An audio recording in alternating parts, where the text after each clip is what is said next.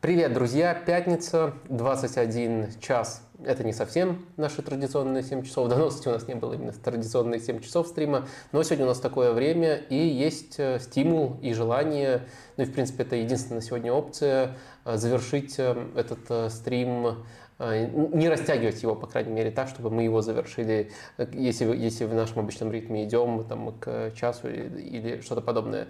А, в общем, а, сегодня такой стримлайт будет, но основные темы мы обсудим. Можно задавать вопросы в чате по ходу эфира. Ну и плюс у нас припасено много интересных тем для обсуждения. Привет, Денис! Привет, Вадим! Как естественно мы поприветствовали друг друга. Да, да, да. Просто а... когда долго-долго говоришь, уже, в принципе, и не знаешь, что нужно ли говорить да, еще да, и привет. Вообще... Да, с другой стороны, вроде еще не говорил, невежливо. Вообще нужно было начинать, конечно, с гимна Лиги Чемпионов. Э, или, по крайней мере, чтобы он играл до начала стрима. Потому что так поступают настоящие профессионалы э, троллинга. И вчера был матч Кубка Турции. Э, Истанбул Башак-Шахир – против э, Шанлы Урфаспор. Вторая лига, не суть. И он начинался в 21.00, как и наш стрим. И перед матчем звучал гимн Лиги Чемпионов. Футболисты все похохатывались, просто стоят и ржут. Просто они стоят, выстроились все в шеренгу и начинают играть гимн Лиги Чемпионов на Кубке Турции. Потом мне Эльвин рассказал, а потом уже гимн Турции и начался матч. Потом Эльвин рассказал, что это не какое-то самодурство или самоирония, это троллинг Федерации футбола Турции, которая поставила на такое позднее время матч э, в Кубки Турции. Я спрашиваю, Эльвин, а что это так поздно в 9 часов? Он говорит, у них там 30% болельщиков у Истанбула. Это школьники. Прям реально дети. И для них реально поздно. Причем на 30-й минуте они в своих соцсетях, Истанбул Башак Шахир, на 30-й минуте на табло по ходу матча повесили какой-то а, такую открытку условную, где написано «Спокойной ночи», и там какой-то мальчик укладывается спать. Грандиозно, грандиозно. Э, браво, браво ребятам. И то есть получается, э, сегодняшним временем а, мы отсеиваем аудиторию школьников. То есть сегодня можем про Криштиану Роналду вообще все говорить. И никто... Турецких школьников. А, турецких школьников, да.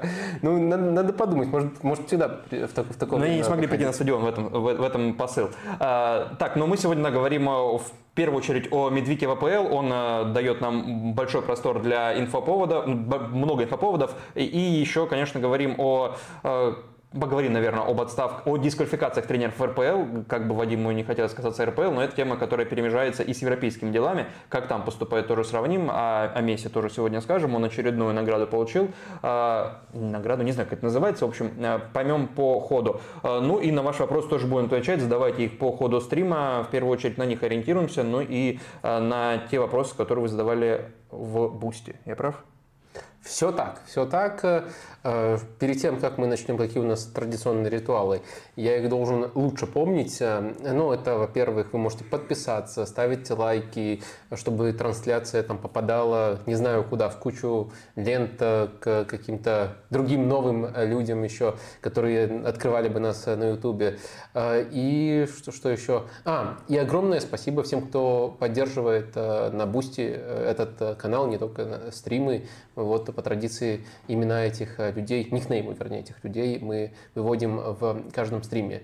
Вот э, эти ритуалы э, соблюдены, не нужно относиться к ним как к должному, это всегда очень важные вещи, которые нужно проговаривать, и мы можем двигаться, переходить к нашим темам. Давай начнем, видимо, с самого приятного, судя по твоей форме одежды, с победы Арсенала над Лутоном. Может быть, это будет чуть короче тема, чем две другие форма одежды просто, просто типичная. Я, что я, чистое я, было, я, да? Каждый, каждый день в этом э, Вы... а иногда даже каждую ночь сплю. Небольшой секрет. У Вадима есть футболки Манчестер Юнайтед, Ливерпуля, Тоттенхэма, все есть футболки за свои деньги купленные, просто он их не стирает. Такое отношение, а вот только в чистом выходит в эфире. Вадим, Арсенал победил Лутон со счетом 4-3. Офигеть. На 97 минуте забил победный мяч, сделал это Деклан Райс. Давай с него и начнем, потому что после него, после этого гола болельщики Вест Вестхэма создали, э, я не знаю, это не петиция. Не, болельщики Арсенала. А, разве?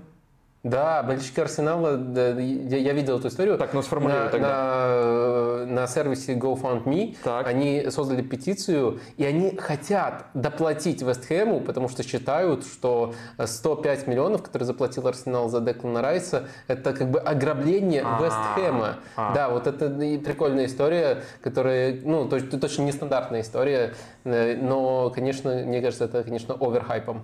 Да, 25 миллионов цель, 25 миллионов фунтов цель. Сейчас, э, ну, сегодня днем я проверял, 72 фунта уже собрали. Э, Сайт называется GoFundMe. Если вы э, считаете, что это грабеж и хотите поддержать Вестхэм, ну, бедствующий клуб, что уж говорить, еле-еле концы с концами сводит, то тоже можете поучаствовать в этой юмористической акции. Ты вбрасывал хотя бы фунт? Или сложно? Нет, я просто не считаю, что это А, ты не считаешь, что ограбление? ограбление. То есть мне нравится Райс, э, но все-таки мне кажется, что наоборот за него переплатили даже сейчас, учитывая, как он играет, просто э, очень мало. Есть вообще есть футболисты, которые реально э, играют на такую стоимость, в принципе, в мире. Мне кажется, после определенной отметки за каждого футболиста с таким ценником идет э, переплата. То есть иногда эта переплата а, оправдывается за счет эм, того, что чего достигает вся команда в этом моменте, в этом поколении. Но э, в целом, если брать индивидуальный вклад каждого конкретного футболиста, практически невозможно на такую сумму играть. Э, С точки зрения того, что происходило на поле, вот такой счет, такой сценарий матча, он о чем вообще говорит? Э, Да, я даже не знаю, матч немножко безумно, с чего тут начать. Э, Ну, если попробовать начать с каких-то комплиментов Лутону, мне действительно понравился Лутон ну, где-то в первые минут э, 20. Мне нравилось... Не на стандартах, а именно в Ну, игре. Да, не на стандартах, а в игре. Стандарт это отдельная тема, которую мы коснемся. Э, Мне нравилось, как они э, выжидали момент, начинали достаточно организованное давление, и очень часто вынуждали, загоняли Арсенал в такую с- ситуацию, что Арсенал начинал играть э, дальними, практически бесцельными передачами. И это вот именно в 21 минут, э, когда они достаточно смело играли, э, мне, мне, мне нравилось, и мне кажется, у них это неплохо получалось. Потом э, великолепный маэстро Эдегор просчитал эту фишку, начал еще глубже, чем обычно опускаться, и у Лутона это перестало проходить. И дальше скорее можно за какие-то вспышки, какие-то эпизоды отдельно их хвалить. Не только э, голом, а в целом грандиозный матч провел Рос Баркли. Очень нравилось, как он э, под давлением выходил, его, безусловно, нужно отмечать. Стандарты вот э, немножко теряюсь. С одной стороны, можно сказать, э, что в котором он явно ошибся, э, второго с углового. Да, э, стандарт начали напоминать э, панику, но это, мне кажется, больше было связано не с тем, что они грандиозные у Лутона, а с тем, что Арсенал, ну, действительно начал просто паниковать в эти моменты из-за неуверенности Раи. Так что я не уверен, что это вот именно заслуга Лутона, что стандарты были такими э, хорошими. Э, ну и в остальном, мне кажется, Лутону очень сильно повезло дотерпеть до самого конца, даже если, э, д- д- даже если опираться не на э, реализацию Арсенала, а на конкретные эпизоды, то там был момент э, уже при 3-3, когда Габриэла ну как-то ну, зверски просто за футболку тянули внутри штрафной. Это ж- железный пенальти, и все могло бы решиться менее драматично и не в самом конце. Так что для аутсайдера, конечно, яркий, классный матч, но в целом, мне кажется, очень сильно Лутону повезло дотерпеть до такого конца. Но, с другой стороны, есть нечто особенно приятное в таком типе победы, когда это буквально последним касанием. Ну и Эдегор, мне кажется, он доминировал и по ходу матча, он доминировал и в прошлом матче против Вулса. И тут, э, как он взял м, на себя игру вот именно в самом конце, мне кажется, что, э, м, по крайней мере, это тяжело передать, но было ощущение, что очень многие не решаются на себя взять вот именно э, в, сделать последнее действие, обострить э, именно вот э, на, на- на- том этапе уже, когда было очевидно, что это самая-самая последняя атака. И вот Эдегор это сделал, и сделал просто грандиозно. Ну, два капитана зарешали, просто один без капитанской повязки. Лидер, капитан, э, ты имеешь в виду Зинченко, который отдал мяч на Эдегора, и Эдегора, который, и Эдегору, который все сделал Нет, нет, пасом, да? просто Арсенал купил капитана. Зинченко не был капитаном, когда его покупали.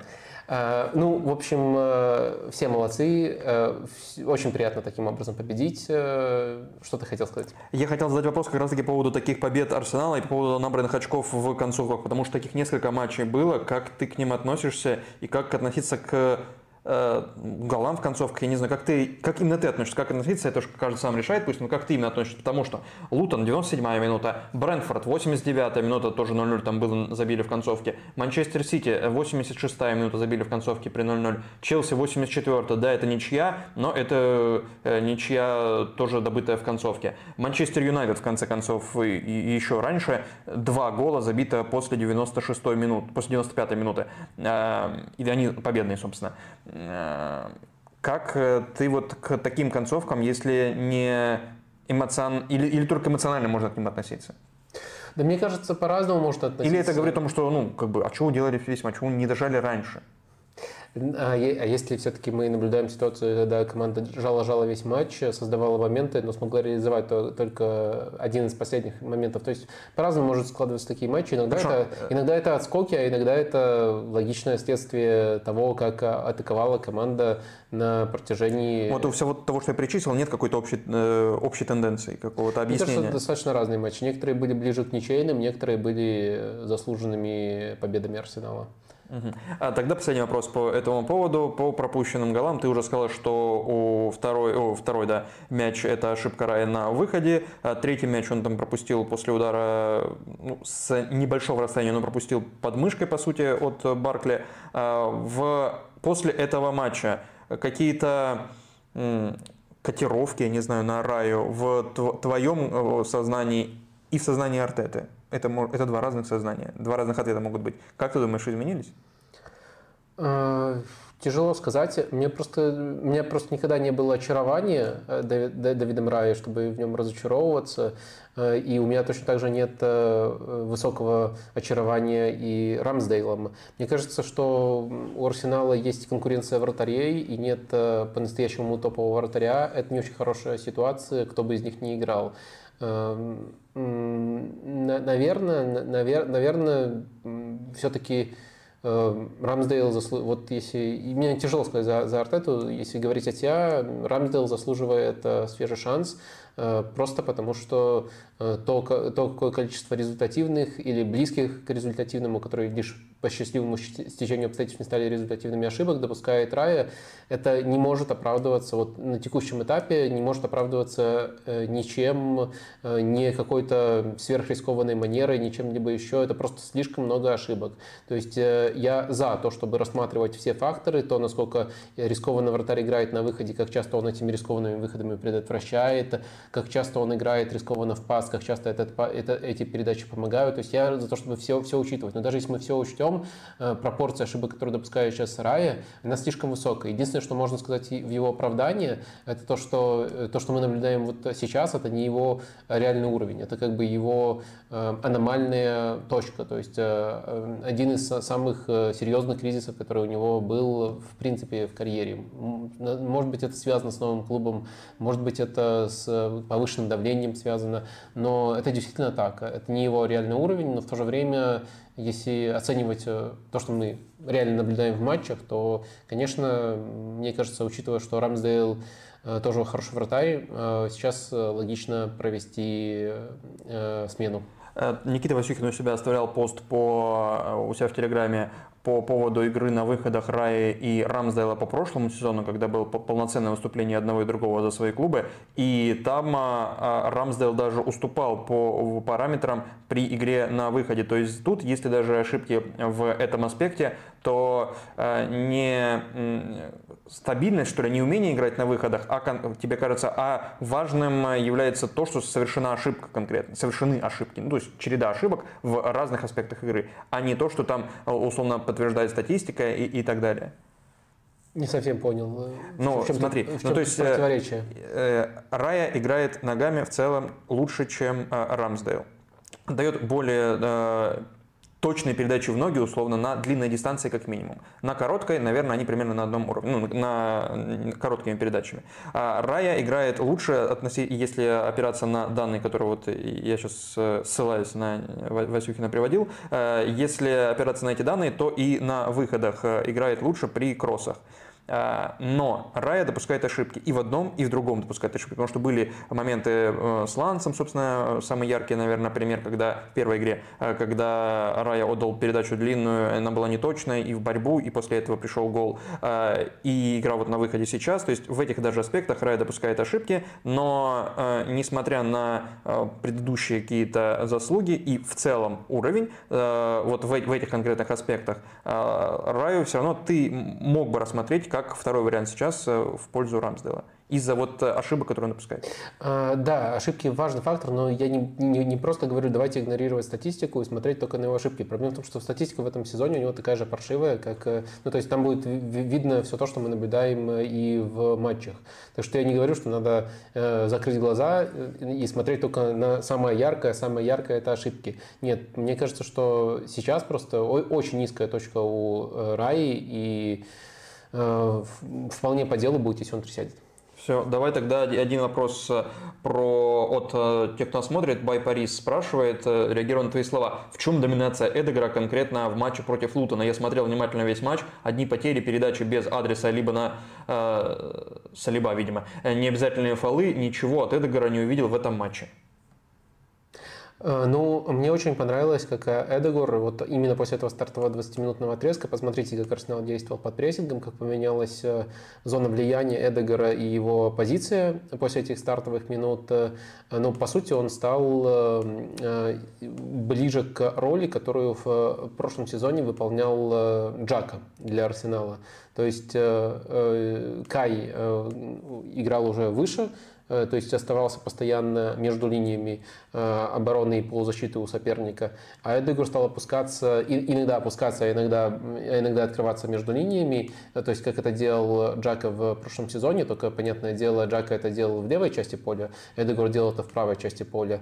И то, как он в этих эпизодах помогал Арсеналу выходить из-под прессинга, это очень сильно повлияло на всю динамику матча. Э, дальше уже мне Лутон как команда казался как бы это странно не звучало, обезвреженным. То есть они за счет конкретных эпизодов э, цеплялись и оставались в матче, но игрового преимущества, э, начиная вот с этого отрезка, я у уже не видел вообще. Я сейчас просто проверил цифры. 90% точность передач, при 67 передачах 60 точные, 5 из них под удар, больше всех матчей наравне с Габи Жезусом. Э, и один, одна попытка дриблинга, одна успешная. А, по проигранным вот 10 раз он вступал в единоборство внизу, но я так понимаю, это вот когда попытки отобрать мяч, и только три раза были успешными. А, ну, или когда у него пытались отбирать, и значит 7 э, было успешных у соперников. Ну, я не знаю, если... Шикарно, если, те, те премия. Если просто это считать э, каждой, как там было сформулировано, второй передачей э, мимо, то я не знаю. Может быть, просто опта плохо считает. Это данные Но для, для полноты картины даже при 90%... Ну, посмотреть, что направление передач может быть Да, да даже при 90% точности может быть э, много потерь именно ничем не оправданных. То есть это как бы тоже статистика, которая требует контекста, но она как бы на одно э, определенное направление очень сильно намекает. Но в любом случае я не про цифры говорю, а именно про то, какое влияние он оказал на игру. То есть иногда у игры очень э, стабильный постоянный рисунок, нет вот переворота. А тут переворот был, и Эдегор был прямо ключевой частью этого переворота. Давай про другой матч, видимо, центральный в этом медвике английском. Манчестер Юнайтед и Челси, центральный, по крайней мере, по статусу двух команд. На каких бы они местах не располагались, какого бы, в какой бы форме не находились, все равно и здесь я не знаю, нужно ли проговаривать, что перед этим матчем и вообще посреди недели очень много инсайдов э, относительно внутренних дел Манчестер Юнайтед.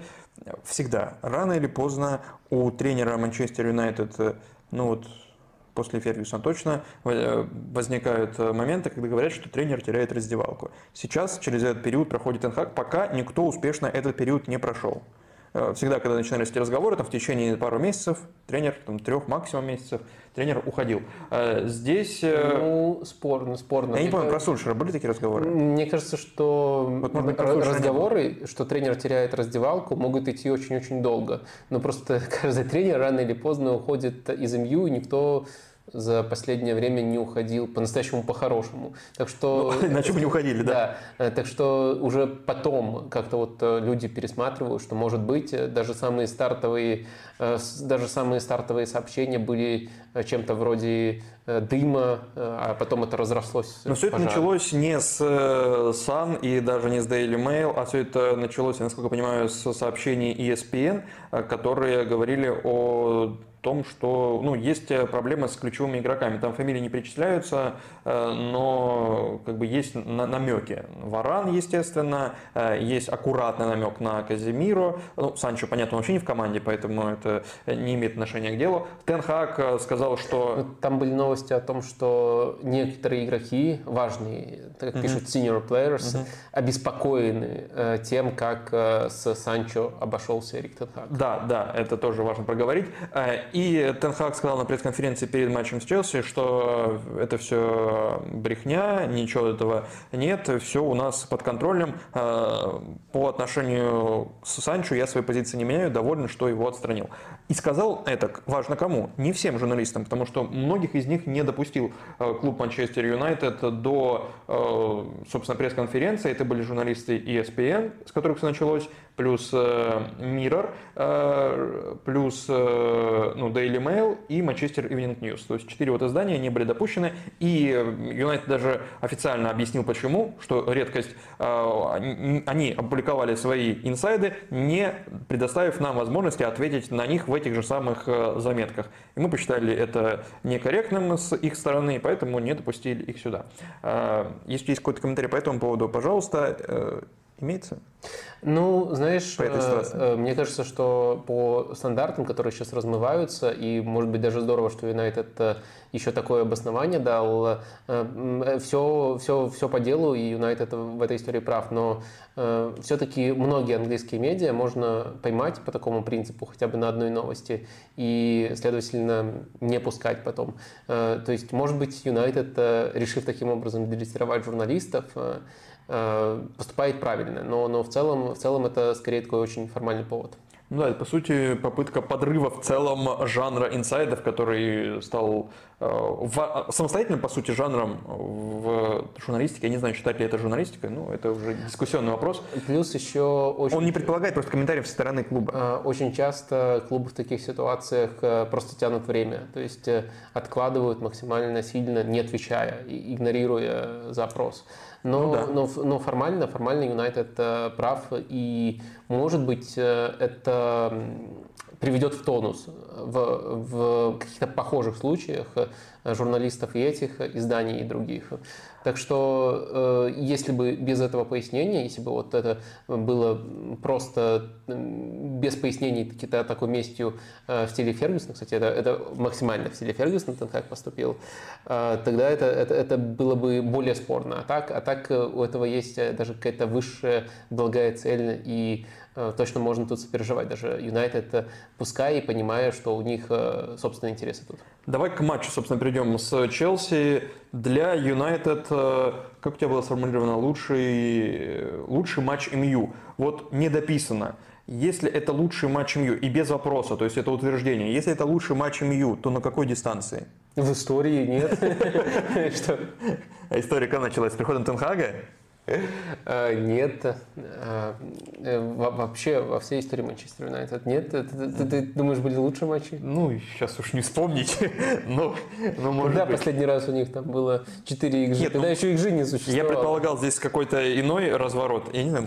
Ладно, лучше опро- опрос создать. Я... Лучше опро- матч МЮ за сезон при Тенхаге после Фергюсона вообще вот так можно. Я, я не удержался. В истории не, не, не, не удержался и пошутил. Хотя вышло не смешно.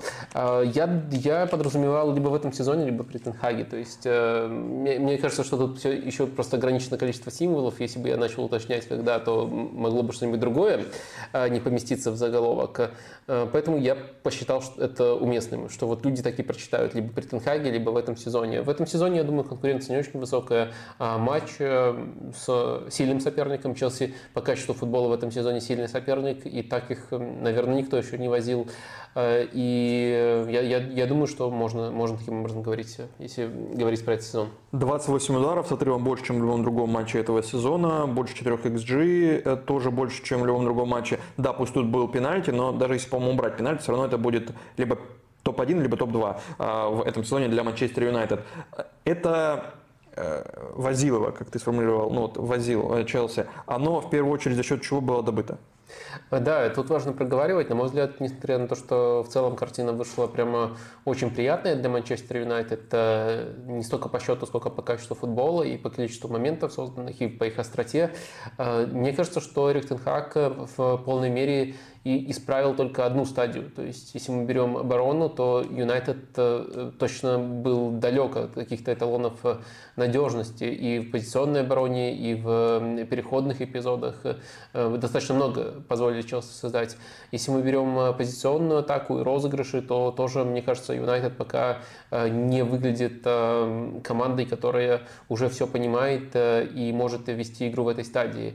Юнайтед в этом матче, как мне кажется, доминировал за счет одной конкретной стадии, за счет прессинга и за счет того, что Челси, несмотря на то, что у них достаточно потери в линии защиты, пытался очень упорно Э, и несмотря на даже потери уже по ходу матча, то есть можно было бы по ходу матча внести адаптации, пытался очень упорно выходить из подпрессинга Юнайтед э, коротко. Давай, наверное, с доской немножко тут э, пытаемся проговорить, что конкретно Юнайтед делал в этой стадии. Вот такое расположение, если мы говорим о формации у Юнайтед.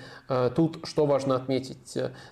Тройка полузащитников э, играет персонально. Там Рабат, Мактомины и э, Бруно Фернандеш. То есть э, тут они просто максимально плотно и закрывают тройку полузащитников Челси.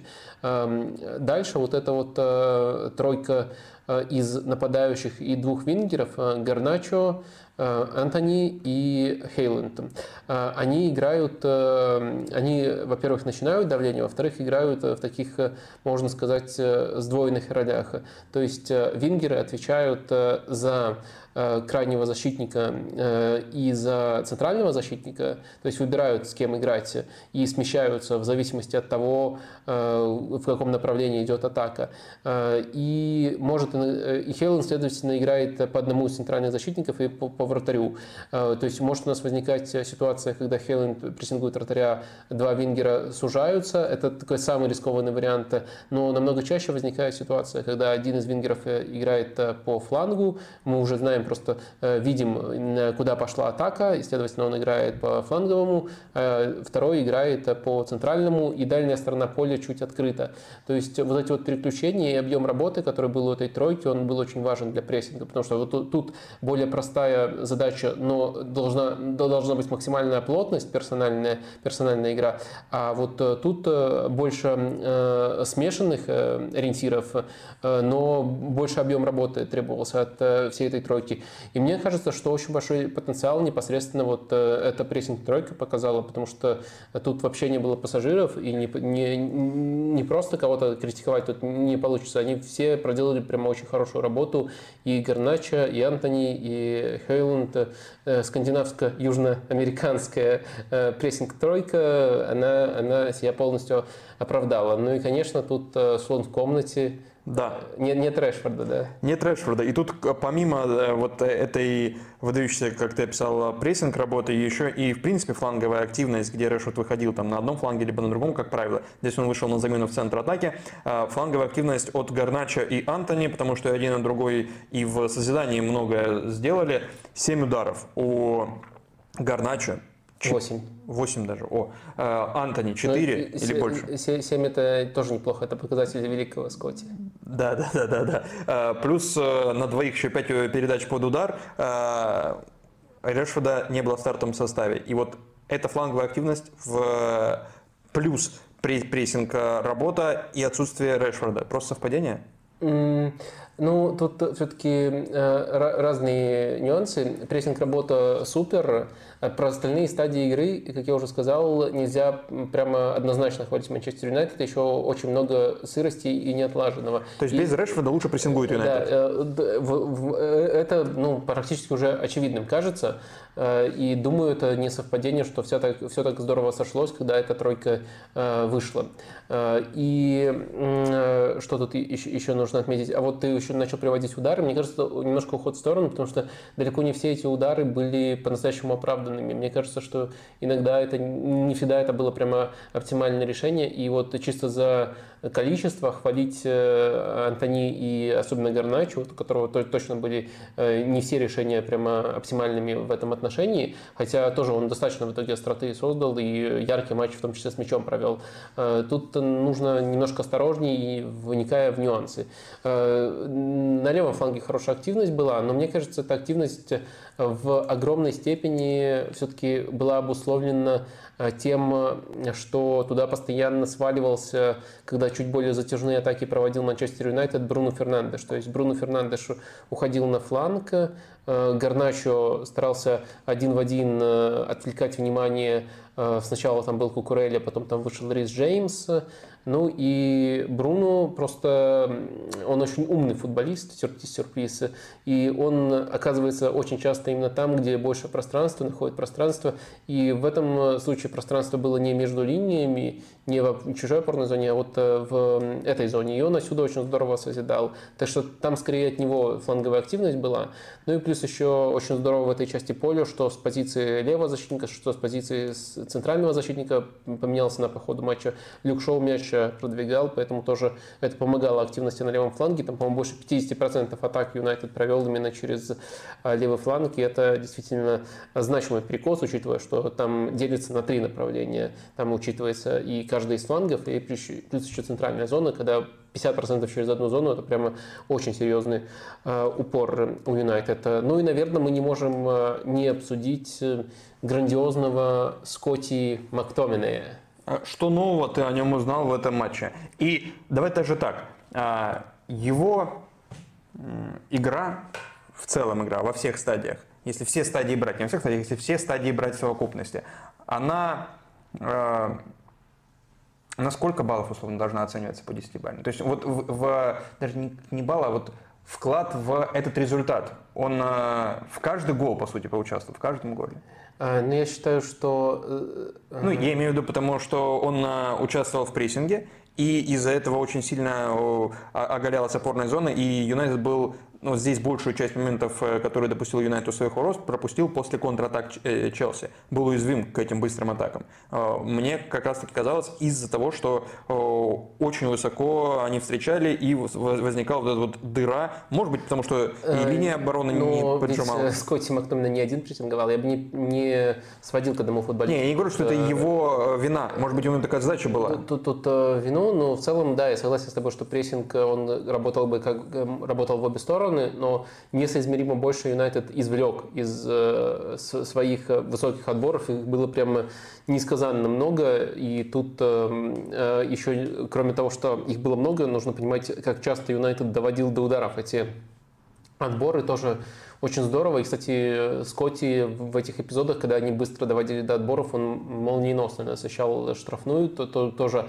э, действовал очень здорово. Но вообще я считаю, что болельщики Юнайтед, если они сейчас э, нахваливают Скотти Мактомина, они должны благодарить меня, потому что я это посоветовал Тенхагу мысленно. То есть, знаешь, есть такой портал Астрал, или как это называется, где все лысые обмениваются мнениями. И я еще вот в МНФ, э, как, как только первый раз там он вышел на замену и и, забил, я уже не вспомню сейчас кому, но я сразу же после того матча предложил э, вариацию, то есть он очень хорошо Э, чувствует момент для подключения в штрафную, у него хорошее завершение, при этом он бревно в розыгрыше. Я сразу же предложил вариант, э, нужно сделать его таким вот скрытым нападающим. Именно не человеком, который стартует как нападающий, а который врывается в штрафную из более глубоких позиций, но при этом не участвует в розыгрыше, потому что это будет просто суицидально. И вот постепенно он в этой роли э, становится все лучше и лучше, но задал этот директор, конечно же, я. И если что, принимаю комплименты, лайки можно ставить. Филайни, Соучек или Мактоминой? Филани, Соучек или Мактоминой? Ну, мне кажется, что они все-таки очень разные. Какой глубокий и, главное, четкий ну, ответ. Ты, ты, может, читал мой э, разбор, и там я сравнил mm. э, как не считал? Прости. Мы больше не друзья. И там я сравнил Скотти Мактомине с Гюндеганом. Стрим прерывается на 10 минут, сейчас я прочитаю. Да. А, э, я его сравнил с Гюндеганом именно по тому, как он выбирает момент. И, кстати, очень похожим образом. в розыгрыше Гюндеган немножечко получше все-таки. Не-не, я его сравнил с Гюндеганом в тот сезон, помнишь, когда он стал лучшим бомбардиром Манчестер Сити. Тогда он играл именно целенаправленно, так, чтобы врываться в штрафную. Но Соучик тоже был лучшим бомбардиром своей команды. А, ну, э, Соучик, он из глубины подключался, и э, по сути, э, по сути, один вариант завершения у него был э, головой, и за счет того, что он продавливал очень, очень часто. А Мактомина, если он играет головой, давай, давай вернемся сначала к Гундагану. Я хотел сказать, что сам Тенхак очень похожие слова говорит на те, которые произносил Гвардиола, вот именно про ту версию Гюндагана. Они используют оба слова smell, то есть чувствуют запах Хорошо. моментов штрафной. И про Гюндагана Зидана так говорил Гвардиола, и Тенхак сейчас э, таким образом э, хвалит, э, хвалит Мактомина, что, кстати, еще одно доказательство того, что этот астрал, где все лысые обвинения сомнениями существуют. Да, да это, это куда, куда уж естественнее причина, которая подтверждает это, ну не причина, а аргумент, да, который подтверждает Именно. Эту, эту теорию. Ну, или, или может быть, это, они же в Баварии вместе работали, может быть, они как-то обмениваются вокабуляром и одни и те же слова используют. Вряд ли общий чат, да, это это, ну, вряд ли. Это фантастика. Общий чат, что это, с чего вдруг? Телефоны сохранились с тех пор, да, ну, вряд ли, зачем? Да, это... это... Гораздо проще представить, что существует такой портал. Именно, именно. Я, я, я тоже думаю, хорошо, что у меня нашелся а, единомышленник в, э, в этом отношении. А, и по игре головой внутри штрафной я его сравнил с Манджукичем. Тоже кажется контринтуитивно на первый взгляд, но мне кажется очень похожим э, то, что Манджукич, помнишь, когда он играл именно с фланга, он пользовался тем, что, во-первых, можно продавить очень часто крайнего защитника, который ему просто в габаритах уступает. Но Тоттенхэм э, тоже не маленький, 193 сантиметра, он и головой играет хорошо.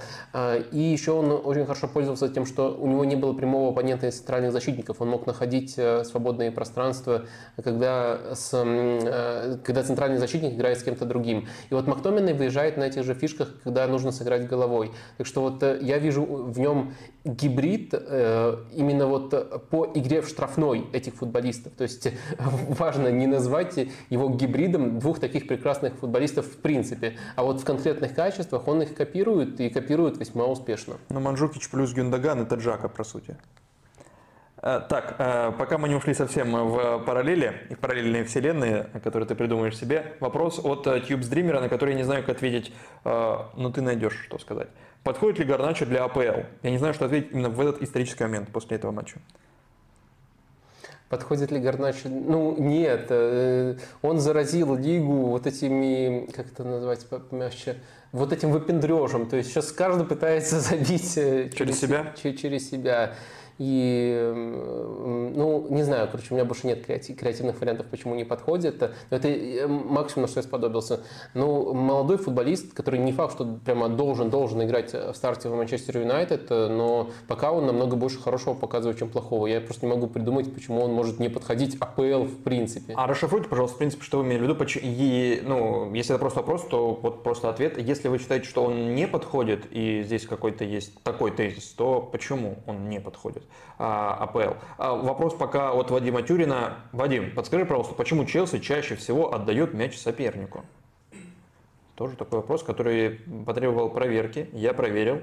В, просто в начале сезона Челси был с отрывом лучшей командой по владению мячом. И даже больше Сити они набивали там а, э, этот самый процент, там больше 66%. Сейчас он чуть спал. И когда Челси проигрывает владение, был проигран только один матч. Это матч Ньюкасла. Таких матчей всего было, ну, это половина матчей, когда Челси владеет мячом меньше. Опять же, против э, Юнайтед Челси владел мячом больше э, э, на протяжении, если брать дистанцию всего матча. Брайтон, Фулхэм, Арсенал, Манчестер Сити, Ньюкасл и еще раз Брайтон. Это если брать Брайтон еще в Кубке Лиги. Вот те матчи, в которых э, Челси проигрывал владение, всех остальных выигрывал. А, слушай, э, ну, во-первых, э, ты уже назвал... Но эти матчи во второй части вот сезона, условно, того сезона, который мы пока имеем. Да, короче, мне кажется, тут сам тезис немножко странный, я с ним не согласен. И ты пояснил, во-первых, за сами матчи. Важно понимать, что во многих из этих матчах не, не, не было какого-то кардинального разрыва, и когда ты владеешь там 45-46% против топового соперника, то это может быть обусловлено просто ходом встречи, может быть обусловлено кучей нюансов, и это некорректно называть именно передачей мяча. Mm-hmm. Вот радикально было, может быть, это навеяно как раз-таки тем самым матчем в последней встрече против э, Брайтона. Но там было два быстрых гола у Челси с угловых, и там было удаление по ходу матча Галахера да. за две желтые. И это как бы еще сильнее радикализировало рисунок э, встречи. Это важно понимать, важно держать в уме. Поэтому даже этот матч, ну, его можно как бы объяснить. Но этот матч, по крайней мере, вписывается вот в теорию, что отдает. Там Челси действительно отдавал, но отдавал из каких позиций. Во, все, во всех остальных матчах э, Челси не отдает. Плюс еще отдает мяч. Это вот э, важно Э, чтобы было, были активные действия по передаче мяча. Что это может быть? Либо упрощение розыгрышей, ну то есть ты не рискуешь и не пытаешься коротко разыгрывать. Челси практически всегда рискует и пытается коротко. Или ты отказываешься от прессинга. Челси очень редко отказывается от прессинга. Так что в некоторых матчах ну, соперник просто лучше делал вот эти вот ритуалы, и поэтому, или может быть э, просто э, Челси вел в счете, и поэтому соперник отставая больше давил немножко. Но там не, не было вот именно такого радикального радикального разрыва. А ну, против Брайтона, да, вот Причем один и, аномальный матч был такой. И матч, который был в Кубке Лиги против Брайтона, тоже меньше 40% там Челси владел мячом. Во всех остальных матчах, даже когда Челси проигрывал, это было ну, близкое, э, близкие значения 44, 45, 46% у Челси. То есть это не то, чтобы отдал мяч. А последний вопрос по этой ситуации. Э, если бы Эвертон не, не потерял очки в судах, то сейчас он был бы выше Челси. Прикинь? Он был бы в десятке, Эвертон. Но вопрос пока не про Эвертон. Вопрос про Челси. И на фоне вот такого матча Манчестер Юнайтед мы практически ничего не говорим про Челси. Этот матч что-то говорит о Челси. И вообще, что он говорит о Челси? Вот такой матч. Когда Юнайтед, который ну, не в порядке, кажется, э, в каждом матче. То есть бывают какие-то отрезки внутри матча, когда Юнайтед э, показывает или отдельные стадии, или еще чего-то. Но вот такого матча, когда Юнайтед был бы сильнее соперника, не было, по крайней мере, в этом сезоне. И когда Челси, вот Челси становится соперником, против которого Юнайтед показывает такой футбол, что это о самом Челси говорит? Ну, мне кажется, э, если с позиции Челси смотреть, то главный момент, который в этом матче выделяется, это то, что Челси, э, несмотря на то, что у них эм, Кукурелья Э, играл правозащитника, несмотря на то, что у них многих не хватает именно вот в первой стадии, э, они все равно продолжают э, коротко разыгрывать.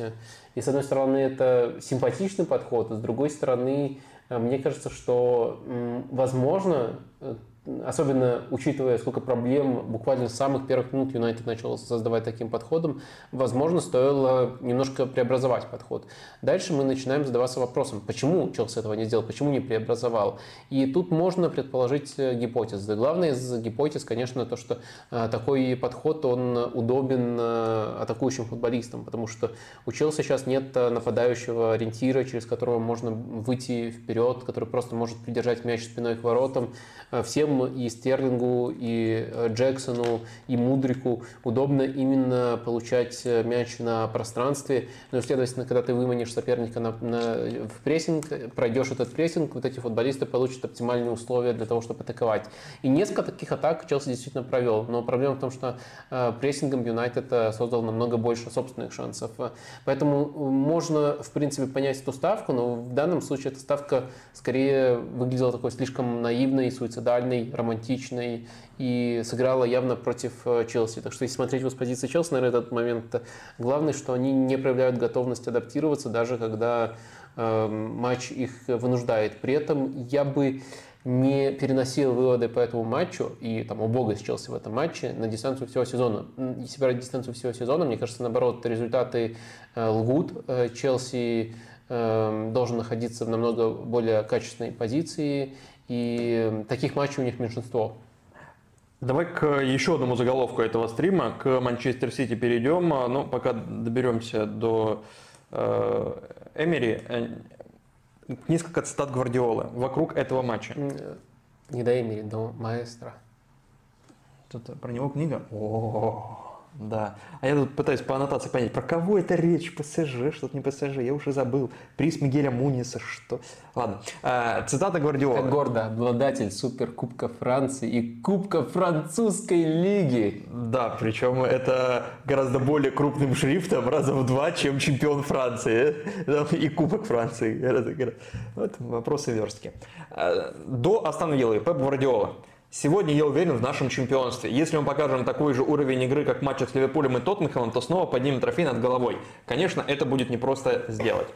После Астон Виллы. Если мы выиграем требл в этом сезоне, я уйду в отставку. Это точно. Я знаю, что это чрезвычайно сложно. Столько, сколько невероятных команд выступало в Англии, и только одна с Алексом Фергюсоном сделала это, и мы сами в прошлом сезоне. Вадим, вот ваш портал, э, как может... Э, нет, противоречия нет, нет никакого, просто э, Давай вот с первой цитатой, ну, во второй тоже, тоже ссылка на нее, типа, уверенность ну, не пропала абсолютно. Понимаешь, первая цитата, она была до матча со Станвиллой, и она, следовательно, была такой более взвешенной, то есть это без эмоций. Такой, Мы выиграем чемпионат, не, взвешенная не, позиция. Не, не, взвешенная, подожди, он же не так сказал, он сказал... Я уверен в нашем чемпионстве. Он сказал, если мы покажем тот уровень, который показали в матчах, где играли хорошо, ну, да. против Тоттенхэма и Ливерпуля, угу. да, если мы покажем такой же уровень, в матче, где играли хорошо, но не добыли три очка, то в других матчах мы добудем свои очки и станем чемпионами. Вот такая у него полная мысль. Мне кажется, да, это вполне такой взвешенный анализ, угу. особенно если изучить э, детально те матчи, в которых Сити да, Челси, э, против Сити Тоттенхэма играл. там вообще было уничтожение и дичайший отскок Тоттенхэма. А против Ливерпуля э, там э, были разные отрезки, но в целом, если выбирать команду, которая была ближе к победе, это был именно Сити. Так что тут э, Пепчик все точно проанализировал. Да, но вот этот посыл про то, что мы будем чемпионами, это посыл не только как болельщикам, но, видимо, еще и игрокам.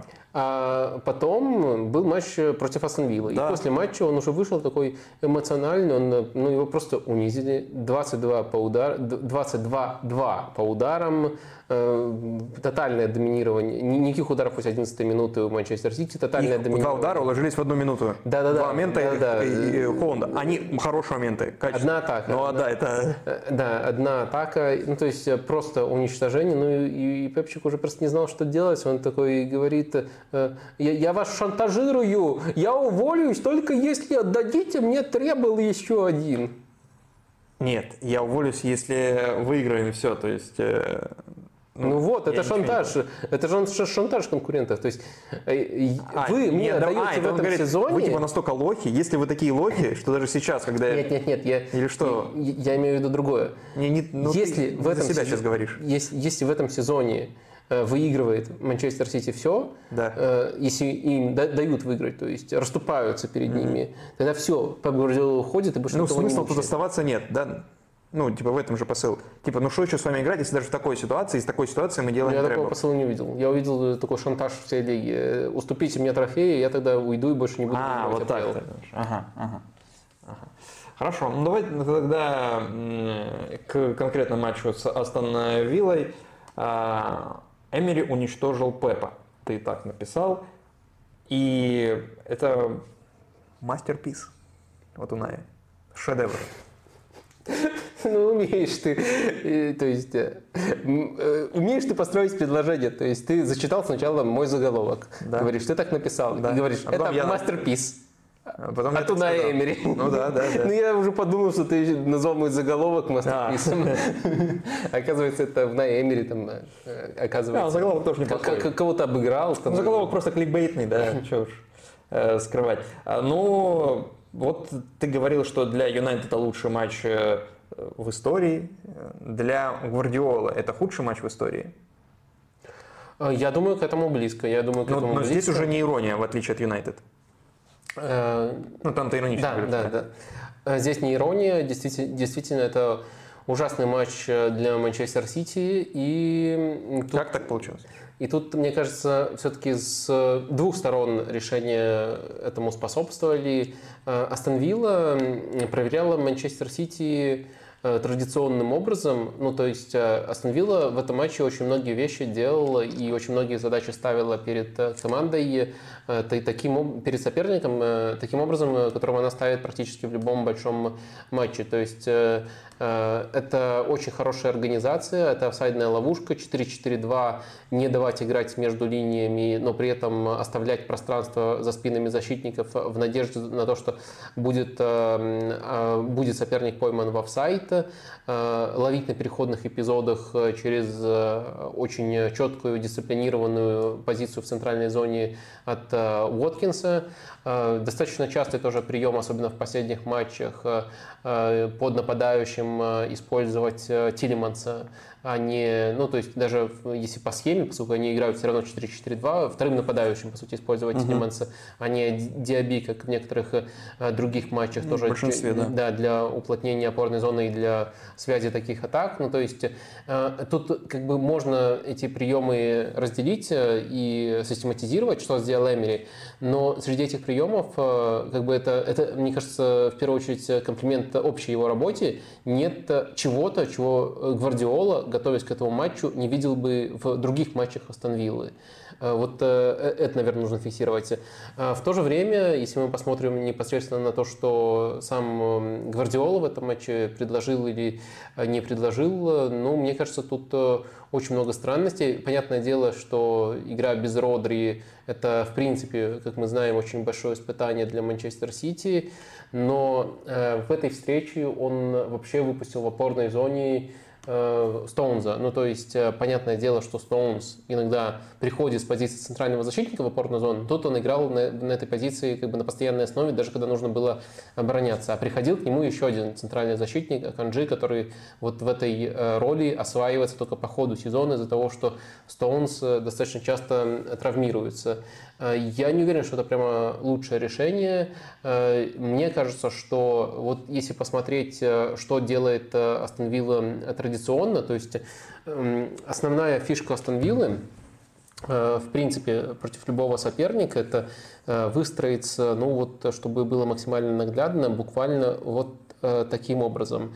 Э, и, или даже если в чуть более высоком блоке такие Когда обороняются. Тоже, то, да, как обороняются, э, то в, таким образом. То есть как бы провокационно Астон Вилла не дает еще, еще, еще компактность по ширине тоже вот она очень показательная. То есть традиционно, как бы провокационным образом они, я тут немножко утрирую, но на самом деле даже такие эпизоды можно поймать у Астон Виллы, но даже в любых эпизодах есть э, желание не дать разыгрывать мяч вот в этих зонах, в которых э, многие топовые клубы любят разыгрывать, даже если э, ценой за это будет оставление вот большого пространства за спинами защитников. То есть у них есть офсайдная ловушка, они знают, как реагировать, если такой пас все-таки проходит, но они считают, что это меньше риск, чем давать разыгрывать вот в этих зонах. И Гвардиола, по идее, должен был к этому как-то готовиться, но я, честно говоря, не заметил, чтобы они пытались э, каким-то образом, э, ну, через эти зоны, особенно без Дебрёйна, э, играть вот при такой компактности они не могли. Надо, следовательно, как-то было атаку иначе выстраивать. Либо доставлять мяч на фланге и там создавать преимущество и пытаться вскрывать таким образом, либо проверять рывками из глубины, может быть, от крайних защитников, еще от кого-то. Но Гвардиола ничего Э, такого не предложил. Кстати, достаточно показательный, sorry, достаточно показательный момент был э, когда они создали все-таки ту атаку с опасными mm-hmm. ударами, единственную, Э, там Альварес сместился на фланг, этим открыл э, коридор для Фодена для того, чтобы он начал смещение, и потом он нашел э, Холланда. Но даже это был как бы изолированный эпизод, на регулярной основе они этого не повторяли. То есть мне очень не понравилось, как атаковал Манчестер Сити в этом матче, и даже сама задумка была не ясна. мне кажется, что при всем уважении к Астон Вилле они как бы все исполнили прямо безупречно, Манчестер Сити Сити недостаточно их проверял в этих отношениях. И за весь матч единственное, что вот попытался структурно поменять Гвардиолу, он немножко преобразовал позицию Бернарду. То есть во втором тайме Бернарду уже ушел к Стоунзу играть в опорную зону, там ширину на правом фланге начал создавать Уокер, а Канджи играл, Канджи играл как центральный защитник. Э, нет, Аканджи и Бернарду играли в опорной, а Стоунс играл уже как центральный защитник. Вот, вот таким образом не расположились. Ну, то есть позиция Бернарду поменялась. И это на фоне кошмаров первого тайма э, по крайней мере, имело определенную логику, но не поменяло общую игровую динамику. То есть, как, как вскрывать вот этот вот блок, э, Пеп Гвардиола такое ощущение не понимал. При, при этом этот блок для Астон Виллы как бы максимально м, типичен. То есть это как бы то, с чем она ассоциируется. Супер крутая поставленная офсайдная ловушка и не давать играть вот между линий.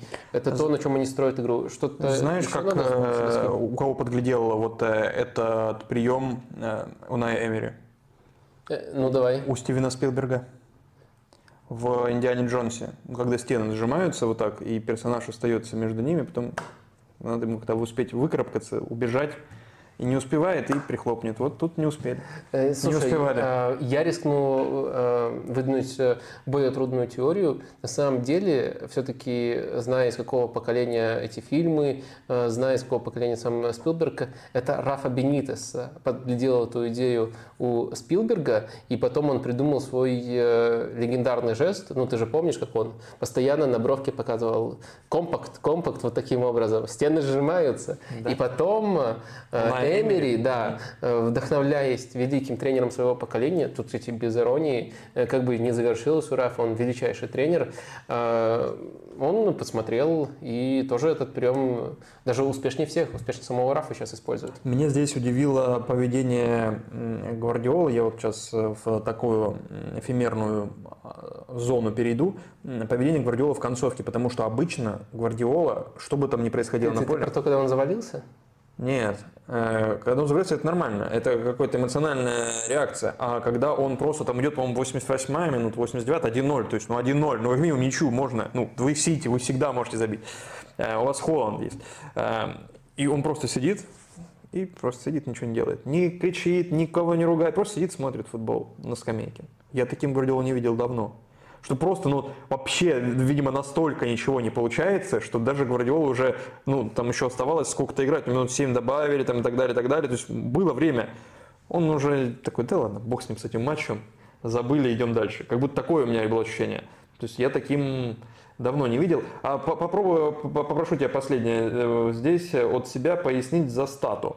При этом тут еще момент, мне показалось, в этом матче у Астон Виллы было больше эпизодов, когда они пускались в пятерку э, защитников. Ну, пятерка образовалась такое по ходу сезона случается, но здесь, может быть, было чуть чаще и за счет э, опускания Комара в тройку центральных, то есть у него есть опыт игры в центре обороны и справа на фланге, еще когда он в Марселе играл, он где-то только не играл там. А, а Тилеман запускался э, четвертым в полузащиту. Если бы там играл ну, Диаби, то такой бы динамики, наверное, такую динамику и стабильность в этих аспектах было бы сложно добиться. Этот прием, кстати, Эмери придумал после того, как э, в первом тайме их уничтожал Тоттенхэм.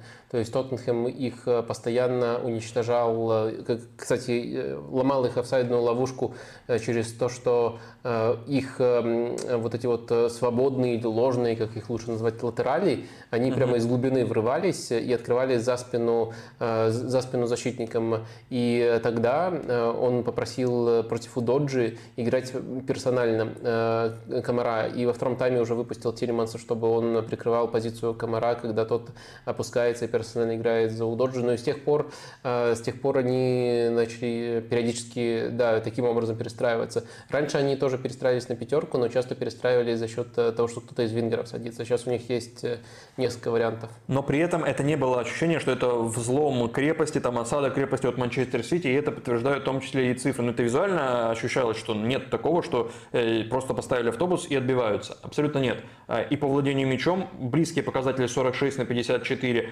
А, по выносам, вот эти вот самые клиренс, 5 всего лишь выносов на всю команду у Астон Виллы, 29, по другим данным 31 у Манчестер Сити. Я вот это вот не очень понимаю. А может быть, здесь какая-то ошибка. А, надо, может быть, не знаю, пересмотреть, как, где и когда были эти выносы от Сити. А, но и по кроссам это тоже как бы э, они подталкивают к этому, потому что 17-7 по кроссам в пользу Астон Виллы. То есть Слушай, не было я даже... могу сэкономить время. По-моему, тут лучший показатель это территориальная картина матча. 36% на действие. Не, от, откуда вот эти выносы от Манчестер Сити взялись? Э, ну, выносы это, как правило, у, у, от своей, у, из своей штрафной подальше. 30 штук, никогда такого не было. Ну, в этом все не точно. Э, ну, в любом случае, мне кажется... Ноль угловых, ноль угловых у Сити. Не было до попытки навала. Да, Семь кроссов всего лишь. Самое показательное то, что они не прижимали Астон Виллу. То есть 36% ну, да. действий на третьей Манчестер Сити и у Астон Виллы на третьей 25%. То есть намного меньше и большой контраст. И не было даже территориального преимущества Манчестер Сити. Давай перейдем к вопросам из Boosty, потому что некоторые из них напрямую связаны с Манчестер Сити, и поэтому сейчас будет э, уместно их э, задать. Э, Андрес спрашивает вопрос, который в чате в онлайне сейчас задают тоже. Вадим, добрый вечер. В чем, по-вашему, причины текущей слабой формы Манчестер Сити? По слабой форме, насколько я понимаю, здесь понимаются результаты. Ноль побед в четырех матчах АПЛ – три ничьи с серьезными соперниками и поражение тоже серьезного соперника от Астон Виллы. Плюс в этот же период одна победа, и это победа в Лиге Чемпионов от Лейпцига. И эта победа ну, в концовке добыта. Плюс проигрывали по ходу матча 0-2. Победа есть победа, конечно, но тоже как будто не все там гладко было. Я вот все это проговаривал, чтобы дать контекст, и ты еще подумал, может, у тебя что-то сформулировалось.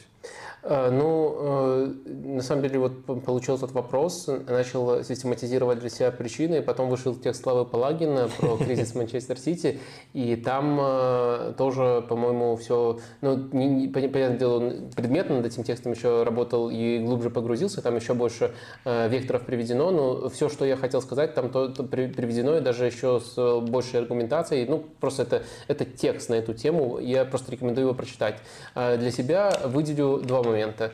Первый момент, от которого я вот э, собирался строить ответ, это то, что нельзя рассматривать отрезок как э, что-то, как, как единое такое нерушимое целое, где каждый матч одинаковый. То есть, грубо говоря, и близко не было второго матча, похожего на матч с Астон Виллой и Манчестер Сити э, при э, всех наших желаниях. А, а я, как болельщик Арсенала, очень сильно желаю Манчестер Сити побольше таких матчей. Но второго такого не было. Другие осечки, ну, во-первых, все соперники, по сути, с кем, особенно ВПЛ, терял очки Манчестер Сити, они очень сильные. А, во-вторых, э, мне кажется, что это разные по содержанию еще были матчи. Против Тоттенхэма хороший матч, против Ливерпуля, учитывая уровень соперника, скорее хороший, чем э, нет. Ну вот э, против Челси, но Челси часто, на самом деле, Челси и Арсенал, на самом деле, тоже отвозил. Челси часто хорошие матчи проводит. Ну, это, этот матч можно да, отнести в достаточно неудачный для Манчестер Сити относительно их привычных стандартов. Но в целом я не вижу кризисности Э, игры. Э, ну, так, ну вот, э, чтобы именно слово кризис использовать. То есть, да, это не... Понятное дело, Манчестер Сити в лучшей форме мог бы с любыми челленджами справляться, а сейчас они не справляются. И главный момент, почему, мне, как, как мне кажется, Манчестер Сити не справляется, это, или даже, может быть, если взять всю дистанцию сезона, справляется лучше, чем мы могли бы предположить. Мы просто Манчестер Сити воспринимаем как э, такого доминатора, который должен штамповать очки, но на самом деле, если посмотреть, центр для них ключевая зона, они, э, если относительно оптимального центра прошлого сезона э, отмерять... Ноль игроков? Да, но, ну, часто, часто бывает ноль игроков. Ну, то есть э, Родри играет, либо не играет. Это ну, последний элемент, который сохраняется. Если он э, играет, то э, все лучше намного, чем если он не играет. Огромный контраст. Все матчи без Родри были проиграны. Четыре дисквалификации, да. да. И Э, в остальном Дебрёйна нету, ну то есть как бы без одного вот этого важнейшего звена они научились обходиться. Э, Гюндагана нету, без него тоже более-менее научились обходиться, но все равно э, скорее научились обходиться за счет того, что эм, Альварес переучивается в другую позицию, а не за счет того, что нашли какую-то адекватную замену. Новички очень медленно тут адаптируются.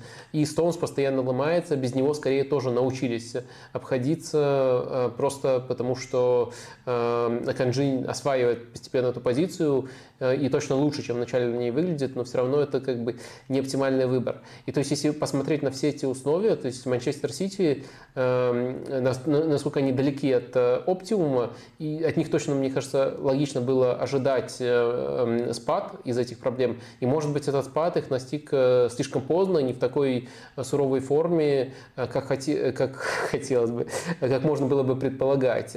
В общем, как бы тут резюмировать?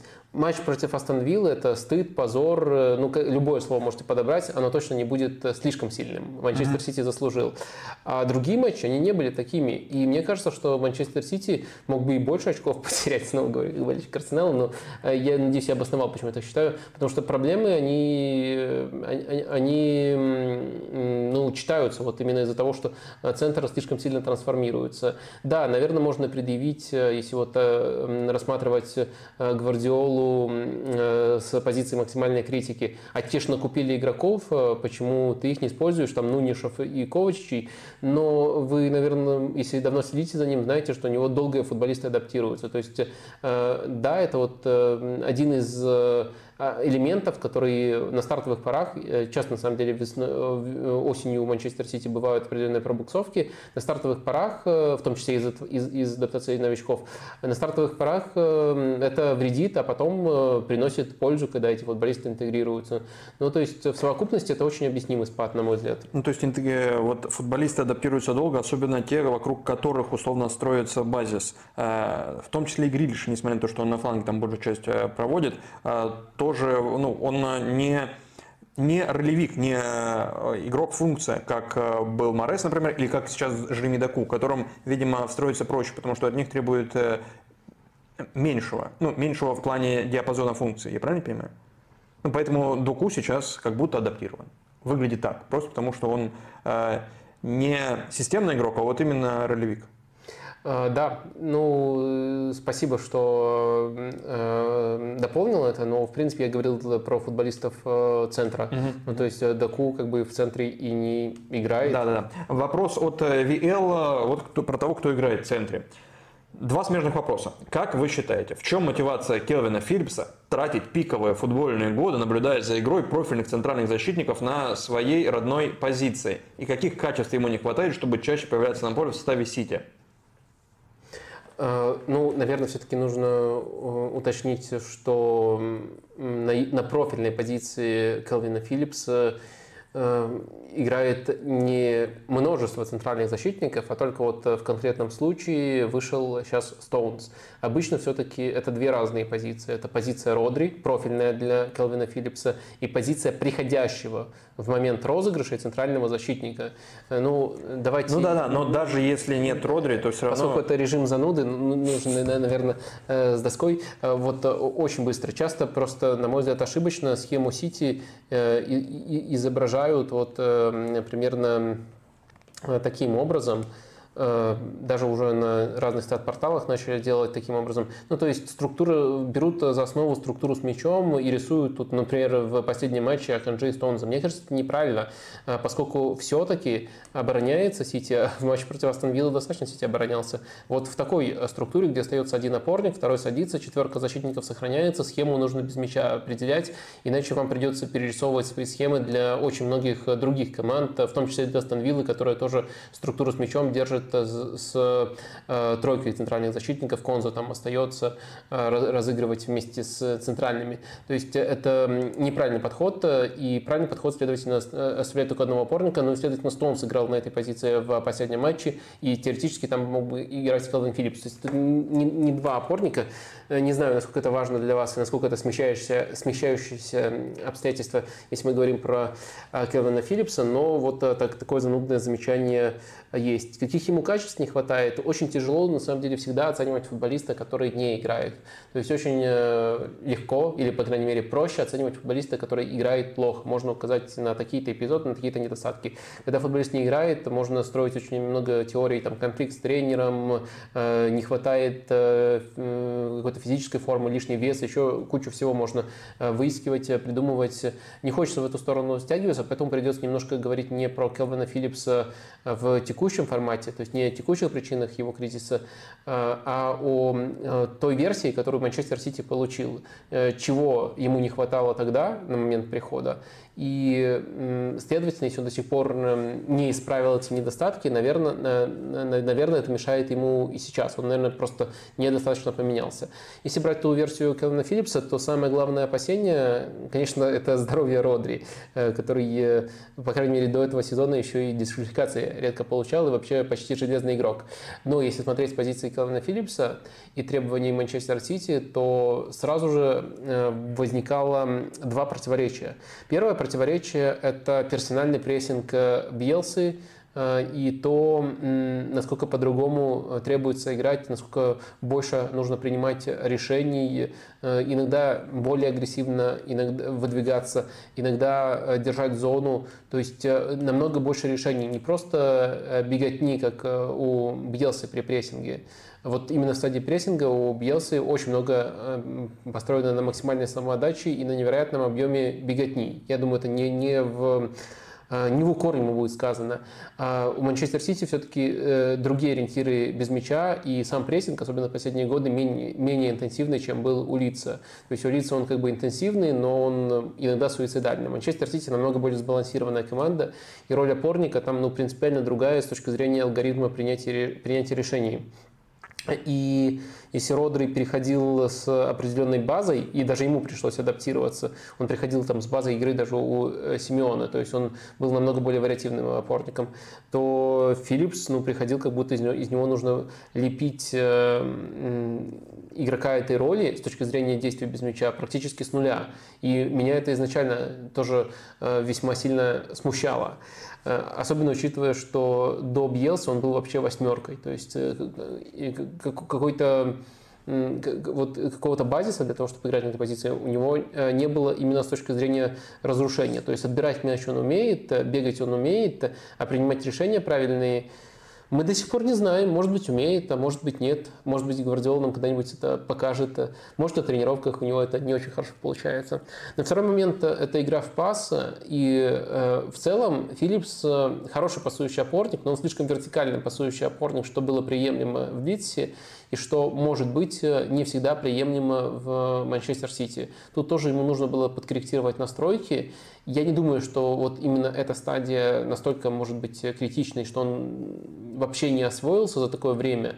Как правило, футболисты, когда нужно именно э, подкорректировать э, с мячом принятие решений, особенно в структуре, где столько опций, обычно это не, не приводит к какому-то системному непониманию, и обычно за такое время они адаптируются. Я думаю, что скорее без мяча до сих пор э, не дает нужных качеств Гвардиоле Келвин Филлипс. Вот э, у меня такое предположение. Но опять же, то, с чего я начинал, мы как бы анализируем версию, которую забрали из Лидса, потому что каков Келвин Филлипс сейчас, мы просто не знаем.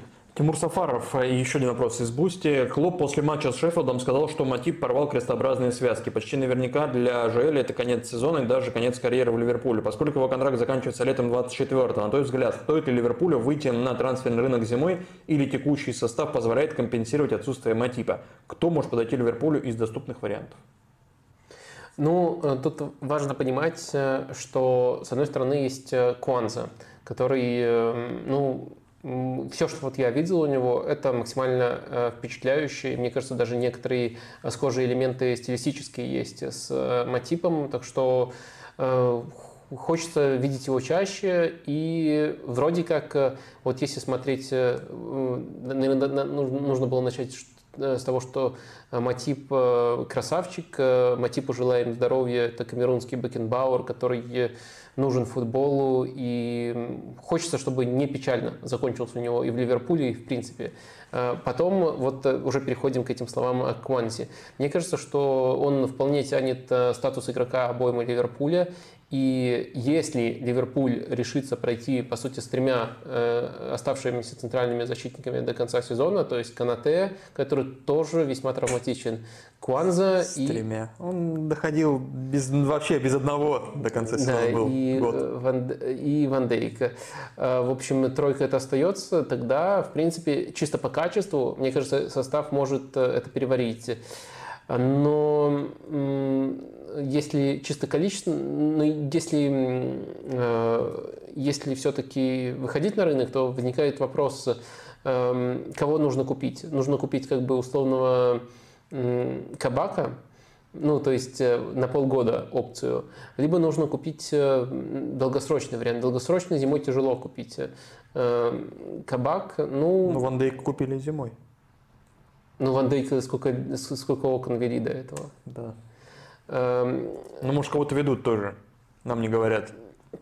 Ну, зимой тяжело, ну, это да. тяжело купить, и э, Ван Дейк просто там очень долго поставал, и это и хотел конкретно в Ливерпуль. Плюс он был в команде, которая не еврокубковая команда это, была. Это, и это не трансфер был привязан просто к вот невероятно долгой саге, а не конкретно к зимнему. Хорошо, фамилия имеется у тебя в голове какая-то? Если не кабак? Нет, нет, не имеется. Просто я формулирую э, проблему того, что зимой тяжело купить, э, если только не для количества.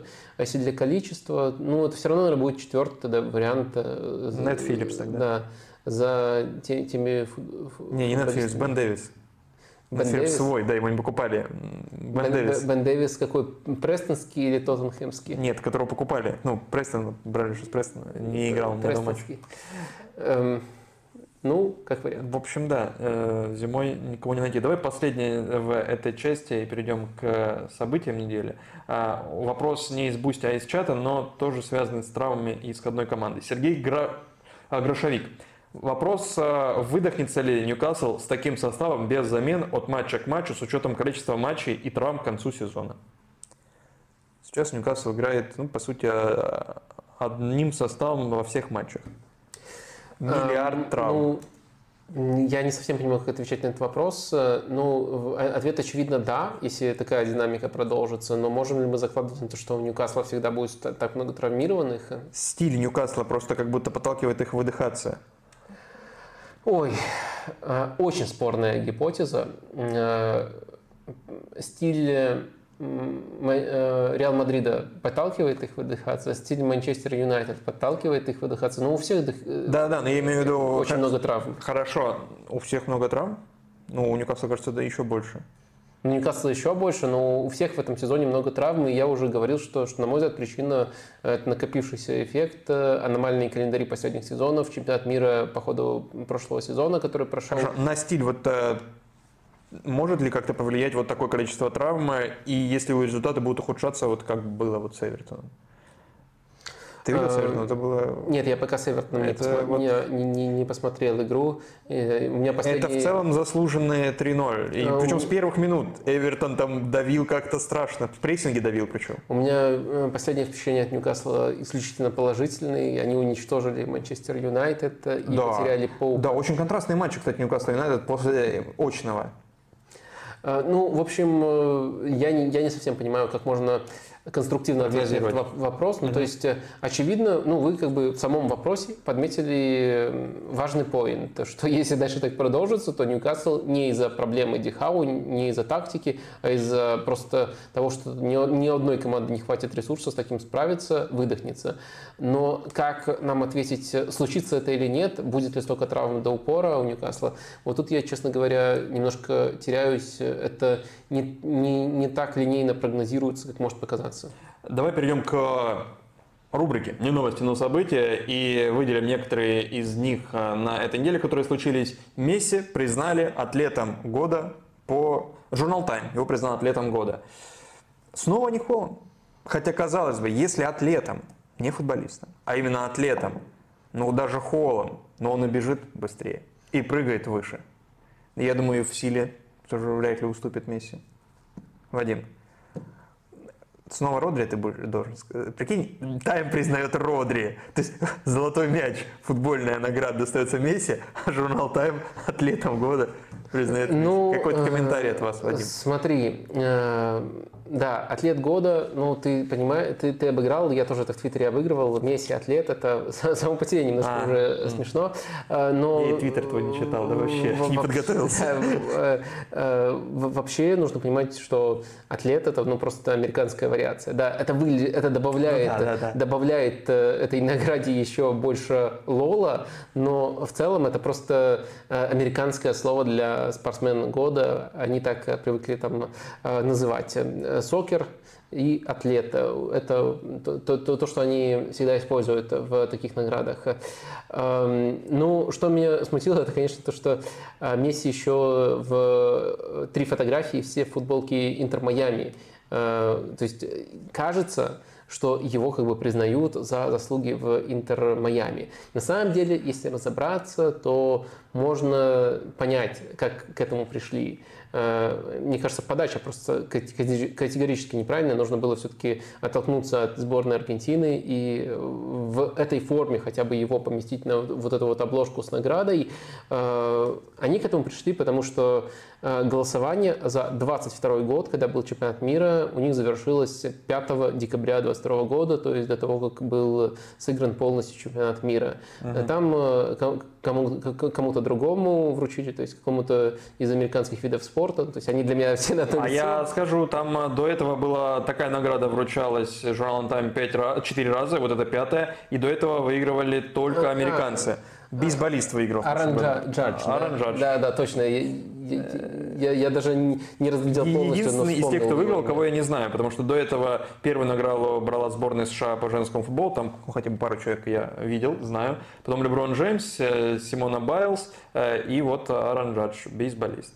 Вот теперь Лионель Месси первый не американец. Ну, и, следовательно, ему дают э, за чемпионат мира, просто потому что раньше проголосовать не могли, но это могли бы четче причертить. Они сделали дичайший акцент на Интер Майами в обложке, это выглядело немножко, немножко странно. Но если разобраться, ну, в принципе, понятно, что они этим хотели сказать, но мне кажется, для такого классного журнала, для такого авторитетного издания они плохо сам месседж донесли. А мне кажется, иного не могло быть. И, может быть, даже а, вот и эта награда как одна из деталей, которая поможет Месси. Я понимаю, что он а, в мировой истории уже остался не только в футбольной, но вот как раз-таки не только в футбольной истории, вот такие вещи помогают ему остаться больше. Потому что, и да, наверное, тот факт, что он перешел в американскую лигу, помог американскому журналу выбрать футболиста, э, э, футболиста вообще в принципе, потому что футболистов не убирали, и Месси в частности, то есть не Криштиану Роналду, ну понятно, там чемпионат мира тоже как бы немножко повлиял, чего уж греха таить, но вот этот факт, и там э, сопроводительный текст есть, но он сопроводительный, некрасивое слово, стилистически неверно, потому что это прям, ну, хороший текст, хороший нарратив с вот прям в духе новой журналистики, и он повествовательно написан, очень увлекательно, его подъехал к тебе, а, пролистал, и он начинается, собственно, с того, э, как Месси Подожди, дебютирует. Сколько раз Месси там назвали гномом? Ни разу. Это не увлекательно. А, да, а, потому что это качественная вещь. А, почитайте, если найдете, просто вот как а, очень кинематографичный текст, ну, как вот новой журналистике и положено, ну, то есть, что в 60-е годы а, возникало. И он начинается, собственно, с момента дебюта Месси в МЛС, с того, как он надевает майку розовую и так далее, и так далее. И там э, все это очень так красочно, драма, драматургически круто обыграно. Э, несколько моментов, э, которые я просто выцепил для себя, но это вот просто очень вкусно сделано. Этот Деандре Едлин, вот Месси надевает майку, все, собирается выходить на поле. Он вышел на Едлин поле. Это бывшая шпора. Да ладно. Э, да, но он сейчас э, там... Да ладно, такой не прощается. Хорошо. Э, и вот э, штрафной удар, дебютный матч Месси. Там какой-то матч, э, фиг пойми какой. Месси уже выиграл э, за Аргентину Кубок мира, тут написано. Но это как между строк, как будто не важно. Важно вот то, что он дебютирует в МЛС. Вот это событие. Э, умеет, конечно, э, пошивцы. И Деадри Едлин подбегает к Тата Мартина и говорит, дружище, заканчивается матч, тренер, э, и Месси, и Едлина, и э, этого Интер Майами. И говорит своему тренеру, да, Едлин, вот матч заканчивается 1-1, там вот сейчас штрафной, пока пауза, я не могу, там уже на пенальти было, там Кубок Лиги, по-моему, это было что-то такое, э, я не могу, уже сил нет, ноги сводит, не ставь меня на пенальти, а лучше замени, чтобы кто-то другой, вдруг до меня очередь дойдет. И Тата Мартина, ну тут, видимо, со слов э, Едлина, иначе откуда им знать, Тата Мартина говорит, дружище, не волнуйся, этот парень забьет. Ну это прям кино. Это, этот парень забьет, и Месси забивает. И нет, на Месси еще не забивает, потому что потом камера переезжает на трибуну, и тут идет а, описание. В этот момент... Слушай, я думаю, договорных надо расследовать. В этот момент все замирают на стадионе, все взоры... Нет, даже не так на стадионе присутствуют Леброн Джеймс, Ким Крандашьян, но не одна... Ким Кардашьян. Но ни одна живая душа. Ну, так написано, я что, вот. Ким Кардашьян и Леброн Джеймс were in the crowd and and not a soul was looking at them ни одна живая душа не смотрит на Леброна и э, Ким Кардашьян. Все смотрят на Месси его штрафной. И потом бах, он забивает, все ликуют. Едрин такой, ну браво, браво, браво. И Тата Маркина, ну я тебе говорил, дружище, что... И таких моментов масса здесь, в этом тексте. Э, потом там просто уже про его жизнь, про его всю карьеру, по сути, некий пересказ, большой текст. Э, и там моменты, как его пытались переманить еще до этого. Там тоже круто сформулировано. Я понимаю, там про момент его предыдущей возможности перейти в МЛС еще в 2021 году, летом, когда он в итоге перешел в Париж. И там сформулировано, э, это авторский текст, э, не чья-то цитата, его, по-моему, тогда Лос-Анджелес Galaxy хотели перехватить. Э, это был бы слишком радикальный relocation, то есть слишком радикальный переезд для Месси вот сразу из Барселоны. Но я, я понимаю, что это просто имеется в виду географический переезд в бытовом смысле. Но я, но я допускаю, я хочу верить, что здесь скрыт еще некий укол в сторону ПСЖ. Типа нужен был вот такой буфер, то есть не совсем МЛС, но уже и не Барселона. То есть не спорт, но еще и не чистый шоу-бизнес. Вот что-то между. И вот этот буфер, этим буфером стал ПСЖ. Я надеюсь, что это, здесь скрыто это, но, но, но вряд ли, конечно. А, а, Месси релакант. Э, да, да, получается так. Ну, в общем, ладно. Месси атлет года, а, а человек года ты знаешь, кто по версии журнала Тайм? Э, Тейлор Свифт. Тейлор Свифт, да, да, за ее какие-то выдающиеся концерты, там и с визуальной, с, с видео точки зрения тоже там как документалка она тоже. Я не видел пока, но говорят. Не, ну мне кажется, что тут немножко другая логика. Ты же знаешь, что, например, словом года иногда признают э, какие-то явления не всегда приятные. Это может быть болезнь. Вот в некоторых странах признали да, да, да. коронавирус э, или там локдаун слово года. И вот мне кажется, что тут примерно такая же логика. Это любят такие журналы применять. Не, ну, Тейлор Свифт это, конечно конкретная же... привязка э, к да, туру ее. Ну да, Тейлор Свифт это то, чем больна современная музыка. И мне кажется, как, как, как принято очень часто, э, вот явлением, даже если это явление не самое приятное, э, давать такие награды, э, признавать, признавать там словом, человеком года. И вот мне кажется, что примерно такая логика тут. Ну, вы поняли что Вадим, меня, Вадим меня, меня предупреждали, то есть ко всему этому я не помню, как зовутся фанаты Terra Swift, ну это что прям... Они хуже, чем фанаты Криштиану Роналду. Да, Но вся надежда на то, что... Я стрим... надеюсь, что среди стрим подписчиков... Поздний, я, надеюсь, час. я надеюсь, что среди твоих подписчиков... По-моему, их зовут просто Свифтис. Да-да-да, что-то такое. Э, уничтожить тебя. Уничтожить? меня? За что? Да ну вот за такое отношение. Да, ну... За какое отношение? За то, что мне не нравится э, Тейлор Свифт, и я признаю ее невероятное влияние на ну музыку, ну, да, и тут... мне не нравится, в какую сторону она ведет эту музыку, и музыку музыкальной ну индустрию. да, тут же, тут, тут же не за музыку дают. И атлету дают же не за его спортивное достижение, за его какое-то влияние, за переезд в МЛС в том числе. Понимаешь? Так бы дали Родри. Так, давай дальше. А, тут нас прям попросили, и мы заранее готовили поговорить о чемпионате Бразилии, потому что по мне вообще это вот событие, если под событием понимать что-то такое завершенное и цельное, то событие недели, это, конечно, завершившийся чемпионат Бразилии, он закончился, он продолжался год, там с конца января, кажется. В общем, он в один календарный год укладывается э, с зимы до зимы, с января по декабрь, э, и вот он закончился победой второй год подряд Палмейреса. Снова Абель Феррейра, португальский тренер, э, круче всех. Но как это было, это что-то грандиозное. Тоже нужно, наверное, проговорить. Э, все, всю дорогу лидировал Ботафога. И там... Э, а в конце сделал Тоттенхэм. Ботафог сделал Тоттенхэм. Сперзи. А, угу, хорошо. Э, в итоге, э, ну, Тоттенхэм, то, что сейчас происходит с Тоттенхэмом, да, это вот э, в миниатюре, то, что происходит с Ботафого. Сейчас Не, у, Ботафога, у Ботафога побольше очков было даже на этом этапе. Да-да-да, у них там... Тоттенхэма одно очко в последних пяти матчах. Я, я, я просто это говорю и уже возбуждаюсь. Да, но вот смотри, у Ботафога, там это, вероятно, величайший слив в истории ну, бразильского футбола. Может быть, э, один из величайших, если не самый величайший слив чемпионства в истории вообще всех профессиональных лиг э, футбольных, э, сокерных, если вы еще с нами. Два последних, то есть э, там был отрыв 13 очков, когда было у всех равное количество игр, когда не равное количество игр, до 18 очков доходил отрыв у Ботафога. А, Луиш Каштру, их тренировал, португальский тренер, потом его лично Криштиану Роналду э, позвал в свой клуб, и по ходу сезона, летом, в июле, в начале июля Луиш Каштру ушел из Ботафога, при нем там вот этот как раз таки отрыв был, после этого еще, получается, два месяца, июль-август, Ботафога играл хорошо, ну, по результатам, я не могу сказать про э, качество игры ничего, потому что видел только вот при Луише Каштру их, потом не видел. Э, и в сентябре, с сентября до конца чемпионата было 17 матчей. Две победы в 17 матчах. В итоге они даже не в четверке. Четверка в чемпионате Бразилии гарантирует участие в групповом этапе Кубка Либертадорес. Пятое-шестое место в квалификации. Они занимают пятое место. Вот и поэтому я говорю, что, что в Тоттенхэме, да, это в миниатюре. И были первыми, ну, а я должен пятыми, сказать, да, я, месяц спустя. Я, я, я подумал, я переборщил слишком много гадостей про Тоттенхэм сказал, даже такое да бывает. Нет, ну...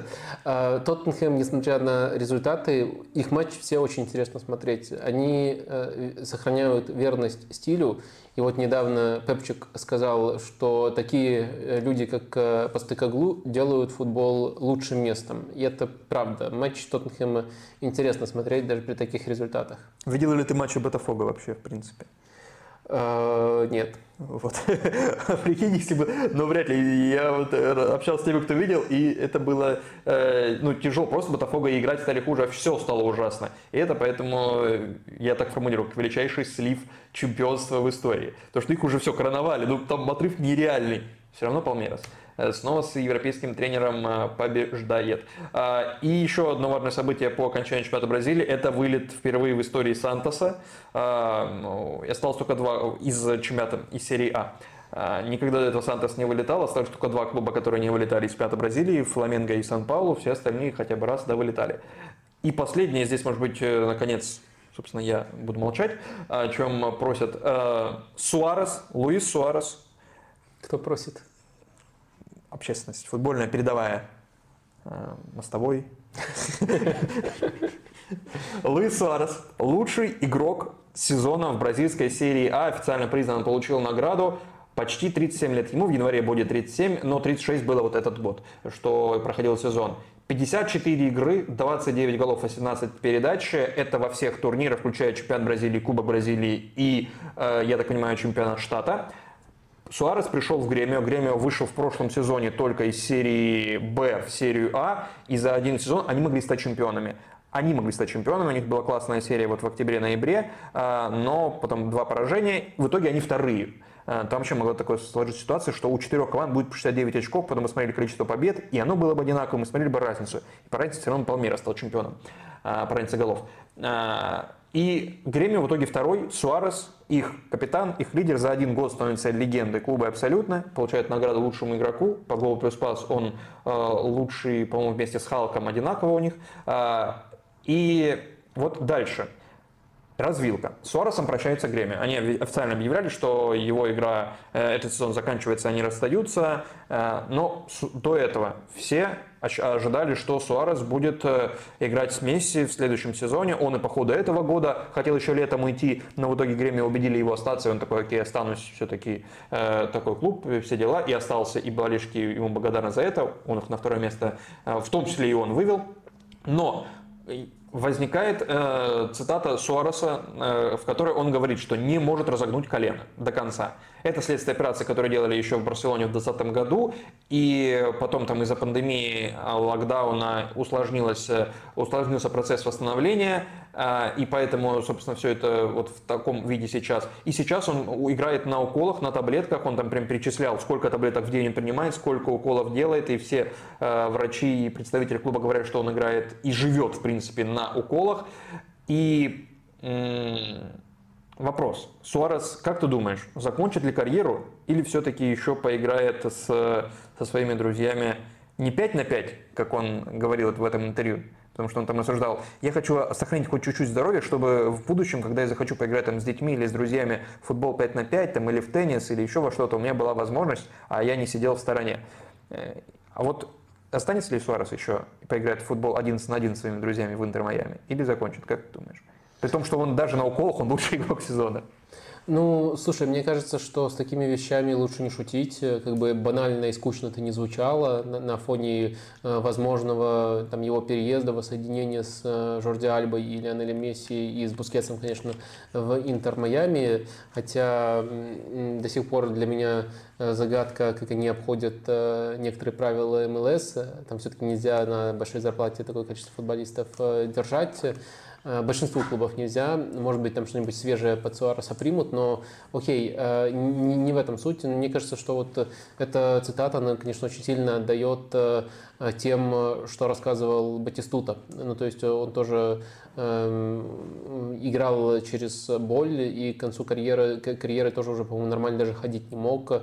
И мне кажется, что это очень похожий случай, и Суарес может тоже сильно пожалеть, если будет, э, наверное, может быть, он уже довел до, до той стадии, где он через какое-то время пожалеет. Мне кажется, дальше лучше не усугублять. И тут, конечно, можно кучу всяких э, юморных тейков придумать про то, что он даже стоя сможет забивать тридцатку в МЛС, потому что посмотрите, как там защитники играют, и некоторые эпизоды можно нарезать действительно очень э, смешные, особенно там как против Месси, который может даже ходьбой за счет понимания игры э, оставлять их в дураках. Да, э, можно это на, на, надергать из контекста, но в целом э, это, это все, игра даже в МЛС все равно это спорт, как, как бы кому-то не хотелось э, считать иначе, просто другого уровня, не тот, который мы видим в топовых европейских лигах. И это испытание физическое все равно для Суареса. Мне кажется, что если он такое говорит и говорит еще публично, то, конечно, ему нужно себя поберечь и заканчивать. Это очень скучная позиция, но мне кажется, иногда нужно... Иногда такая позиция самая правильная. Но если он закончит в этой точке, то это будет э, ну, грандиозный финал. Потому что ну, не часто футболисты заканчивают на таком... А, ну, это один из пиков, так или иначе. Понятное дело, не главный пик в карьере Суареса, у него было несколько. У него был в Ливерпуле, у него был в Барселоне, у него сейчас вот тоже грандиозный сезон, просто выдающийся сезон. Да, можно сколько угодно говорить о чемпионате Бразилии, что это э, лига ну, не ровня европейским, но это не ровня там пяти, может быть, европейским. Я говорю иначе, я говорю, да, что да. лучшая серия А. а даже так? А что нет? Не, ну я, может быть, это не ровня пяти европейским, но пяти следующим европейским, вот тут не, не очевидно, что это не ровня. Может быть, и в средний уровень э, и будет близок. Может быть, не тактически, не, но... хорошая лига, не, не, не всегда хватает времени ее смотреть, но, но то, что я вижу, она... И вот если так вот Суара закончит... Чуть очень... более индивидуальная, но хорошая. Да, да. да. А, так, давай еще одно событие, даже комплекс событий обсудим. Несколько дисквалификаций да, тренеров. Там же еще чем, чемпиком стал Эндрик. Знаешь такого? Слышал, конечно, но как э, Эндрик, да. Клевый парень, будущий надо игрок, э, следить, да. Будущий игрок э, Реала. Клевый парень и клевый персонаж. Видел, как он в этом э, с очками в таком режи, режиме крутого кого-то не видел? Не, не видел. Но он в очках от солнца Э, давал э, пресс-конференцию после чемпионства. А в предпоследнем матче танцы, э, танцы, когда чужую замену проводили, танцы пытался показывать. Ну, играет тоже здорово. Ну, я не, в деталях, наверное, не решусь его манеру пока описывать. Дождусь, что он покажет в реале, но в целом, в целом, конечно, он меня впечатлял из того, что я видел. Да, ну и, собственно, я так понимаю, уже зимой в Барселону переезжает, э, господи, скажи, пожалуйста, Атлетика Парнаенс, нападающий. Виктор Оки. А, Виктор. Э, да, тоже переезжает, и его тоже наставлял там Суарес, все дела. Желаем удачи. У него там э, вот в пересчете на гол плюс пас на 90 минут от Суарес и Рокки на первых двух местах, кажется.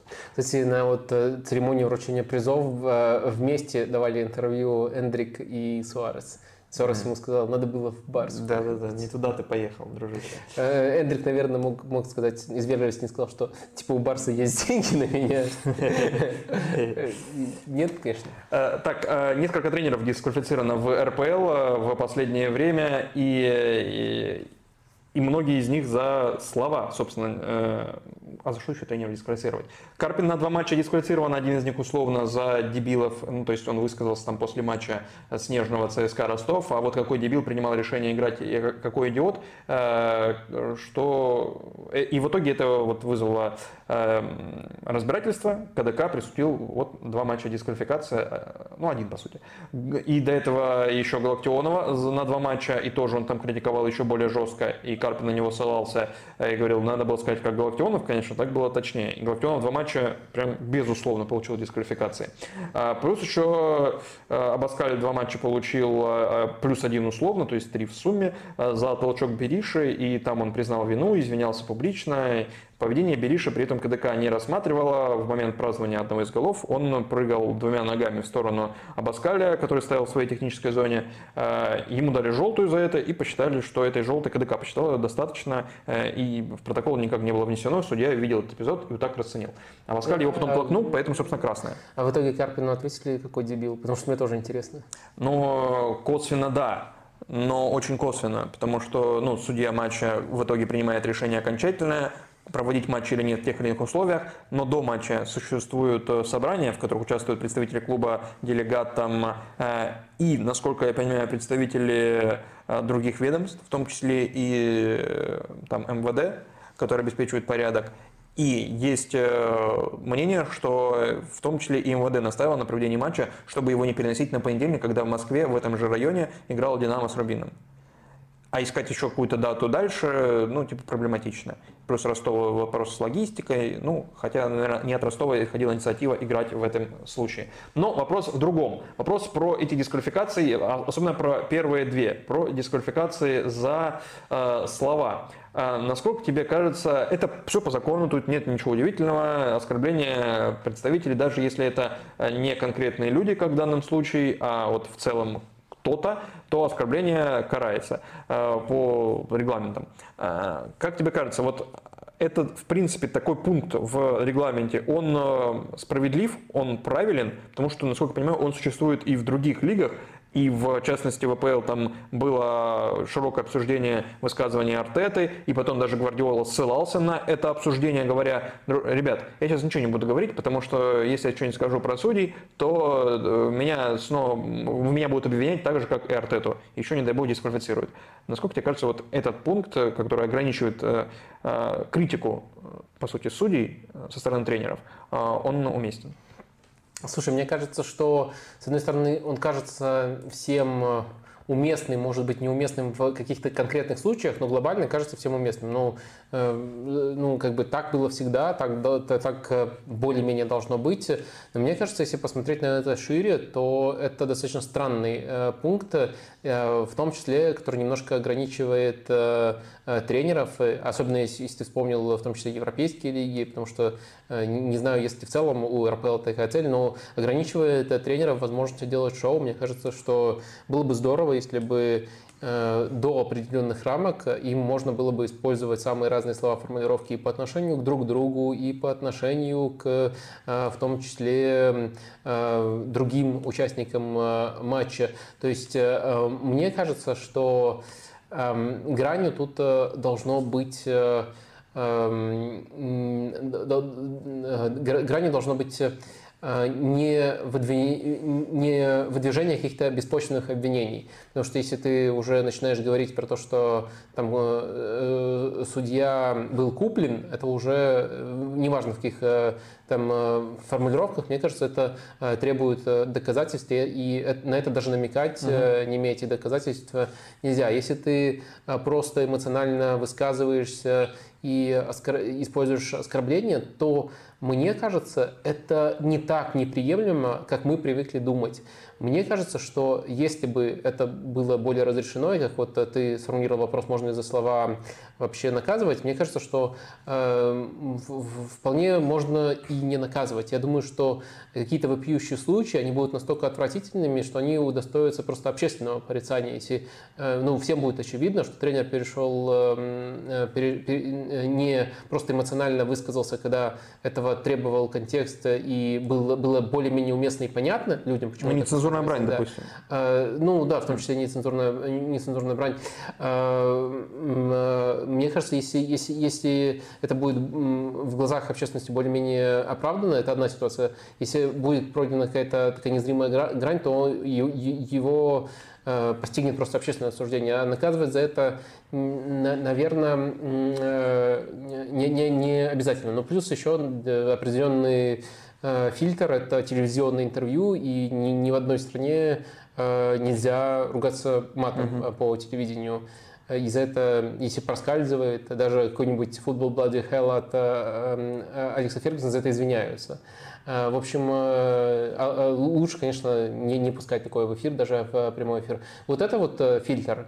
Но оскорбить же ведь можно не только, не, не только с матом. В остальном, мне кажется, что ну, немножко странно и глупо за это, за это наказывать. Я, я понимаю, что мое мнение, наверное, будет тут в, где-то вообще среди самых маргинальных, и потому что вот как-то супер четко устоялось. Но я думаю, ничего плохого не было бы, и очень быстро ситуация себя уравновесила бы сама, и не никакого хаоса не возникло бы, если бы за это перестали наказывать. Но это может привести к э, перформансам Виктора Гончаренко, например. Его выдающееся интервью в этом сезоне. Ты меня этим пугаешь? Ты видел его интервью в этом сезоне? Его э, невозможно было молчал. слышать, да, его можно было только видеть. Не, ну, ну, ну ты, ты меня этим пугаешь. Э, я, я думаю, что наоборот, это здорово. Любые перформансы это здорово. Да, да, да. А, вопрос в связи с Спартаком небольшой от Гена Дружинина. Хотелось бы услышать, Вадим, ваше мнение о Хавриере Рибалта с учетом его возможного прихода в Спартак. Бывший спортивный ты... директор «Зенита». Ты что-нибудь о нем э, ну, я, я знаю, кто такой, и директор «Зенита», и э, скауты Вью и так далее, mm-hmm. и так далее, но я затрудняюсь, как оценивать э, деятельность таких э, персонажей, по каким принципам, так что пока мало что могу сказать. Давай еще одно событие, и потом вопросики возьмем. Гальтье ждет суда. Вот то самое дело, которое возникло еще по ходу прошлого сезона, когда Гальтье обвиняли в моральном преследовании, а также этнической, расовой или религиозной дискриминации – Ему грозит до трех лет э, и штрафом, э, штраф 45 тысяч евро, до трех лет тюремного заключения прям. Суд 15 декабря. А, это за его, во время его работы еще в Ницце. И там, собственно, а, основным свидетелем по делу выступает спортивный директор Ниццы, плюс э, среди свидетелей бывший ассистент в Ницце Фредерик Джория, видеоаналитик Хашим Али Мбае. Интересно, какой он национальности и веры. А, и Тадибо э, среди прочих тоже выступает. Я не знаю, он как официальный свидетель или нет, но он высказывался в духе, что Гальтье требовал или просил, тоже вопрос перевода, а, прерывать Рамадан в дни матчей и не поститься. А, С Тадибо было еще более жесткая история, но, правда, это Дебо, э, давая свои свидетельские показания полиции, уточнил, что об этом он от третьих лиц узнал, то есть он не, не слышал лично. Но он говорит, э, что вот ему рассказали, что из-за того, что он носил традиционный, традиционную одежду мусульманскую, его Галтье еще экстремистом называл. И вот там среди прочего, это, видимо, прочее, а вот среди другого экипа публиковал показания сотрудников. Вот остается немного до суда, и ЕКИП публикует такое. А, Аталь и Бадуи, э, игроки, грязные парни, такие были высказывания со стороны Гальтье. А алжирцы, худшие вообще, худшие мусульмане и слишком резкие, по мнению Гальтье, такие свидетельства есть. А в обороне у Сент-Этьена два Кинг-Конга, Макуди и Наде играют. Ну, это не знаю, насколько это Оскорбление? Ну, вот, может быть. А, Слимани не должно быть в команде, он мог оказаться в Ницце, но отказался от этого Гальтье из-за, а, по сути, того, что Слимани мусульманин, и, ну как, тут важный нюанс, не, не, не потому, что он мусульманин, а потому, что он э, верующий мусульманин, то есть он соблюдает э, посты, в том числе и Рамадан, а это было невыгодно Гальтье, видимо, в том момент, а может быть, всегда, э, и типа он бы терял своего нападающего на большой срок. Вот, учитывая все это, зная вот, вот такие свидетельские показания, Вадим, сколько тут Гальтье? Слушай, я не знаю... Ты как юрист.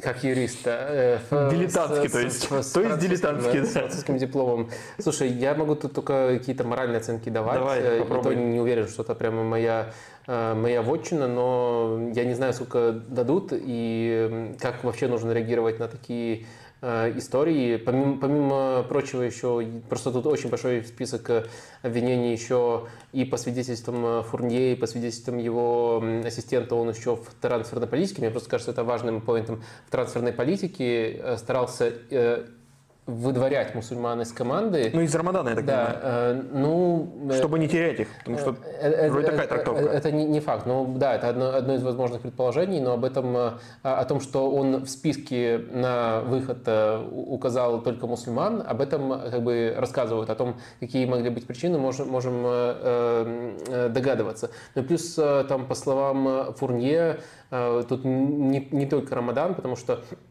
когда Э, когда он э, начал согласовывать с ним новых футболистов, ну, типа после списка на выход, э, и последовал ответ «Жульен, ты так и не понял, я не хочу больше видеть в команде черных или арабов».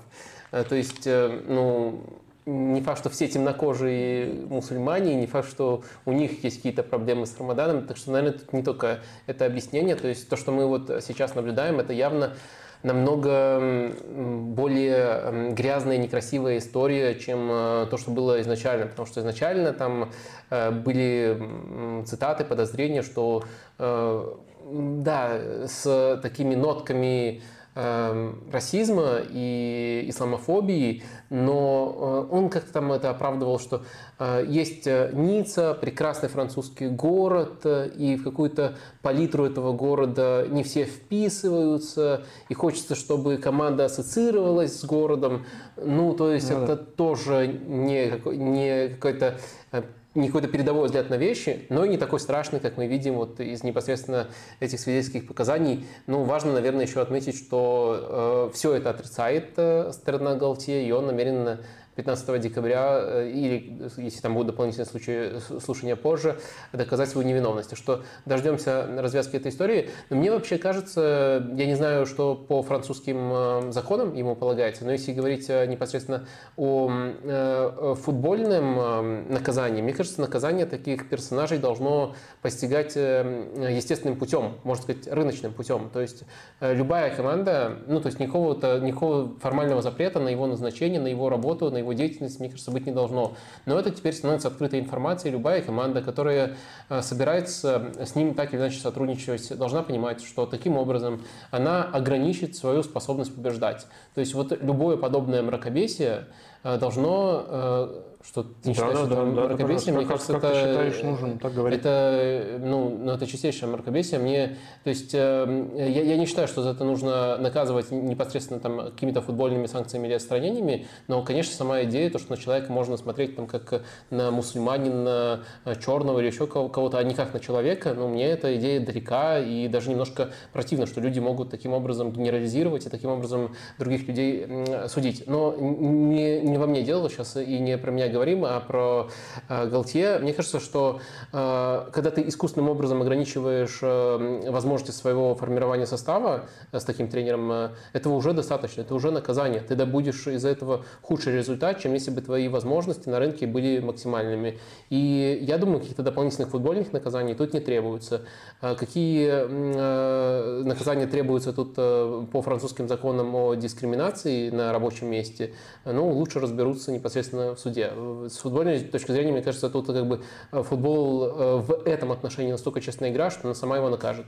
А прикинь, если там наоборот очень э, такой судья с жестким чувством юмора и плюющий на законы одновременно. Не знаю, как он добился своего положения, но вдруг.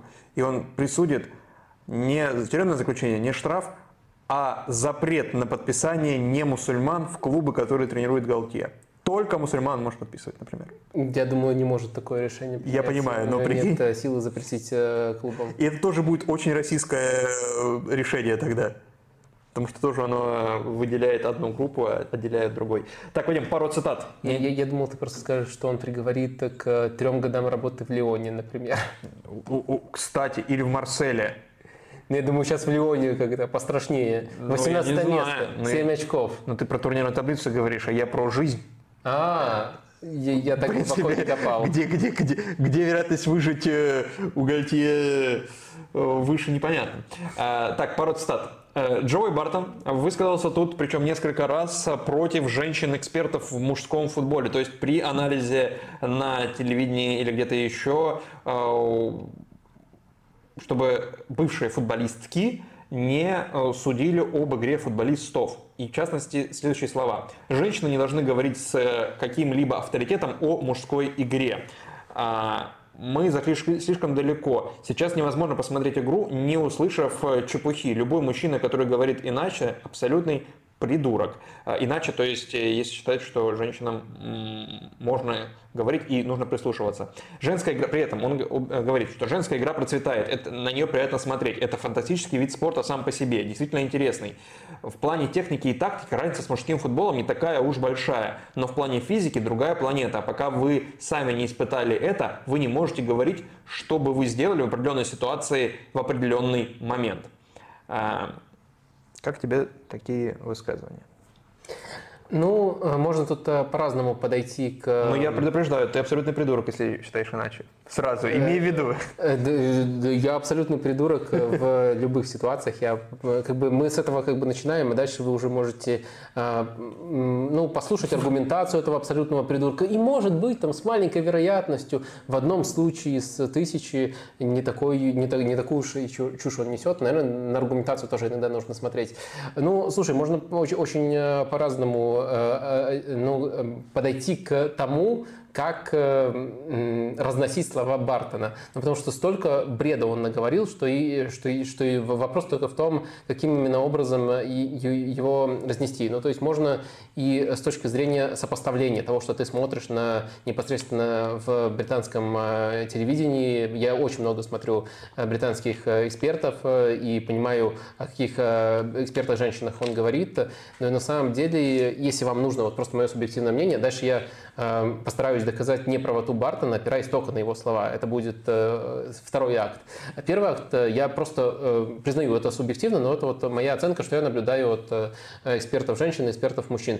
То есть самый большой бред, просто из-за того, что по-прежнему мужчин среди пандитов больше, конечно же, исходит из людей вроде Пола Мерсона, Э, Грэма Сунеса, вот они неподготовленные приходят в студию и начинают нести бред вроде «Эх, сегодня раздели как школьников, э, их разнесли, это позор, они позорят эмблему клуба». Вот такой уровень экспертизы у них всегда. Они эти ярлыки навешивают абсолютно на любую ситуацию. У них, можно даже сказать, э, можно даже сказать, что у них просто такая роль. И они с этим свыклись, и они таким образом работают. И большего бреда, конечно же, выдумать нельзя. И никто из женщин-пандитов, которые пробились вот к э, этим эфирам, э, которым доверяют, не позволяет себе подобным образом анализировать. Каждый раз, когда Алекс Скотт, либо э, Карен Керни анализируют... Это девушки. Да, это, это девушки, бывшие там футболистки, которые мелькают часто в эфирах, в том числе Sky Sports. Карен Керни даже была в одном из выпусков э, с Джейми Каррагером Monday Night Football в этом сезоне, и это выпуск нисколько не проседал по качеству, а, они, э, если э, какой-то, во-первых, они просто более взвешенно, без таких, ну, просто дебильных, по-моему, школьных оценок говорят, может быть, кому-то школьные оценки ближе как жанр, но мне кажется, что мне это не близко, мне намного ближе, что как они, по крайней мере, пытаются выстраивать свою аргументацию, не скажу, что всегда согласен, но они намного, во-первых, более взвешенно говорят, во-вторых, у них намного Э, больше стремления э, практически любой тезис э, подтвердить фактами. Ну, факты это в телевизионном эфире может быть либо какая-то статистика, которая приводится в рамках определенного контекста, какая-то таблица, либо это может быть нарезка эпизодов, которые, которые они разбирают, показывая, что происходит. То есть, эм, окей, э, могут ошибаться как мужчины женщины, как и женщины, так и мужчины, эксперты, но как бы эм, само, сам стиль, у, сам стиль, он хуже у не всех мужчин, но у некоторых, которые вот э, застоялись там, ну и просто вот в этом э, стиле такого как бы так сказать, эм, не хочется говорить алкаша, но в принципе, да, это такой стиль алкаша, которого пустили в эфир. Э, вот они несут самый отборный бред. Это моя субъективная оценка. Ну, э, окей. Допустим, я не понимаю, у меня неправильный вкус на экспертов, или я просто предвзят как мужчина.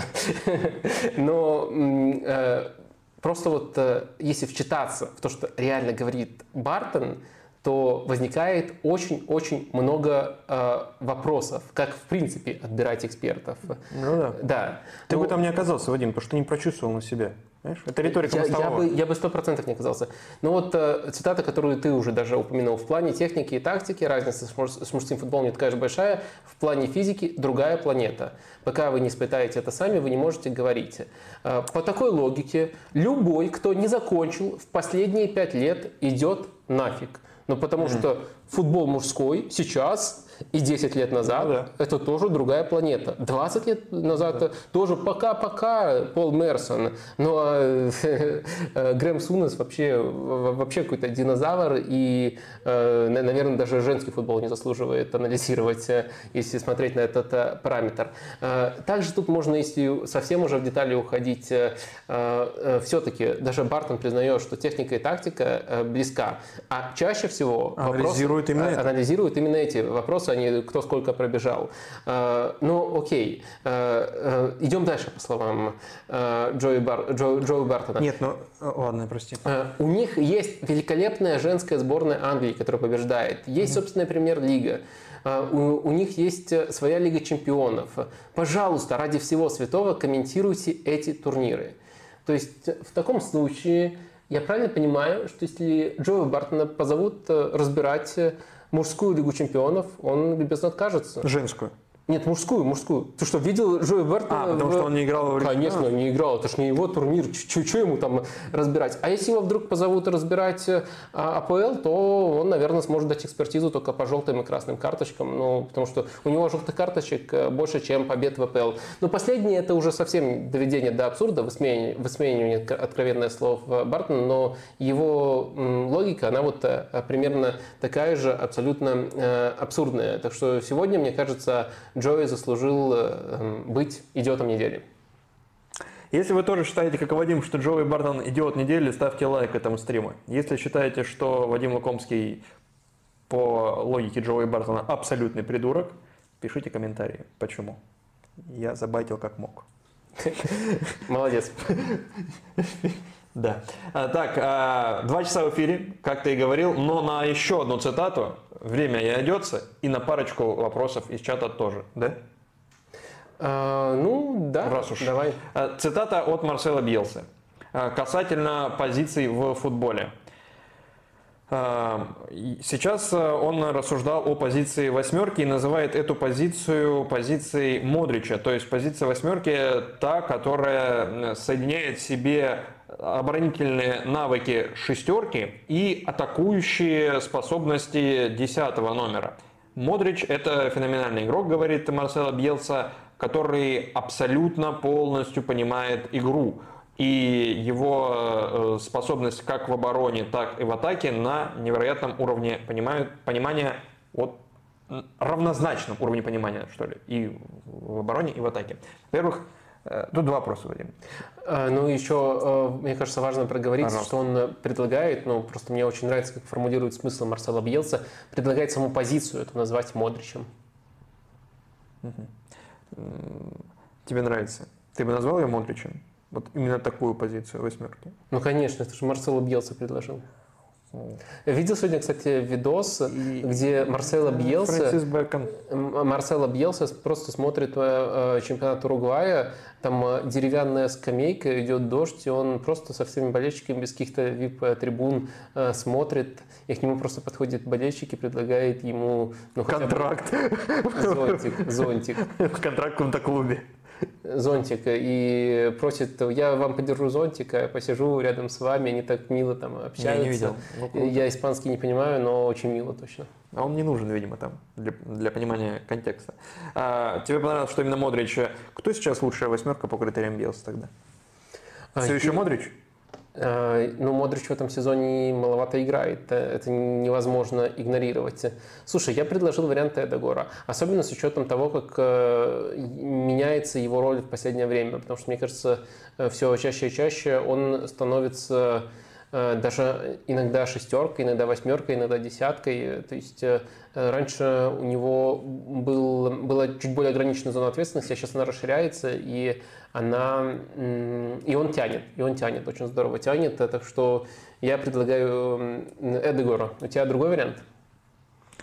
Ну, напрашивается, конечно, э, Биллингем, но он проседает по э, критериям Бьелсы в плане одинаково круто играть и в обороне, и в атаке.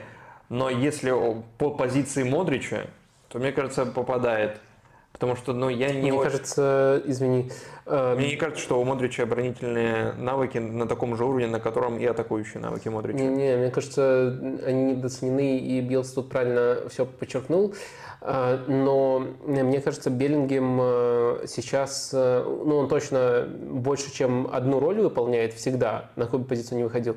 Но он скорее конкурировал вот за это звание, когда играл в прошлом сезоне в Боруссии, а сейчас он чаще даже такой э, наполовину скрытый форвард, наполовину десятка, и вот у него уже ну, чуть ближе к атаке сместился вектор, то есть другая роль. Это скорее роль, которую и можно назвать Беллингемом, поскольку она сейчас в мировом футболе уникальна. Я бы его не рассматривал Тогда, тогда я предложу два варианта. Э, Давай. Из одного клуба. Ну, это все понятно, очевидно. Педри и Гави. Но я бы даже остановился на Гави.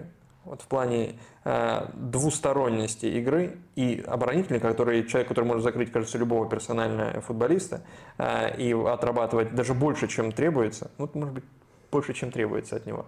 Э, и в плане атаки чужой штрафной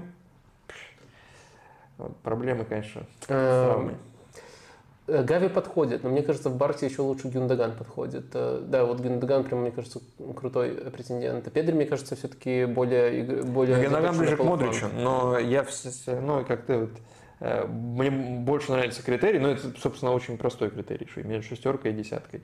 И, но Слушай, ты не обновил страницу или у нас так мало лайков? Я Люди совсем мало забыли, я так, я не напоминаю им. Ребята, давайте вы э, не будете сочковать и не будете, например, хейтить нас за то, что сегодня стрим позднее и короче обычного, потому что альтернатива как бы была между тем, чтобы, ну, э, так, такой уж день, э, такие обстоятельства, тем, чтобы не выйти и выйти вот таким образом. И я думаю, что наоборот, скорее шаг выйти заслуживает поощрения, а не осуждения, так что не сочкуйте по лайкам, ставьте их. Я даже не буду озвучивать то число, которое сейчас на счетчике. Давай несколько вопросов сейчас как раз таки возьмем. Мы, Тервия, говорили уже про травму Матипа и что делать Ливерпулю, э, говорили про МЮ, естественно, чуть ранее. Сейчас некоторые вопросы. Э, Тимова А. Вадим, те, где легче забивать голы форварду? В средней команде, где ты главная опция в атаке, или в доминирующей команде, где форварду нужно еще делиться мячом? Да я думаю, что легче забивать, э, ну то есть нет прямой корреляции с вещами, которые вы приводите.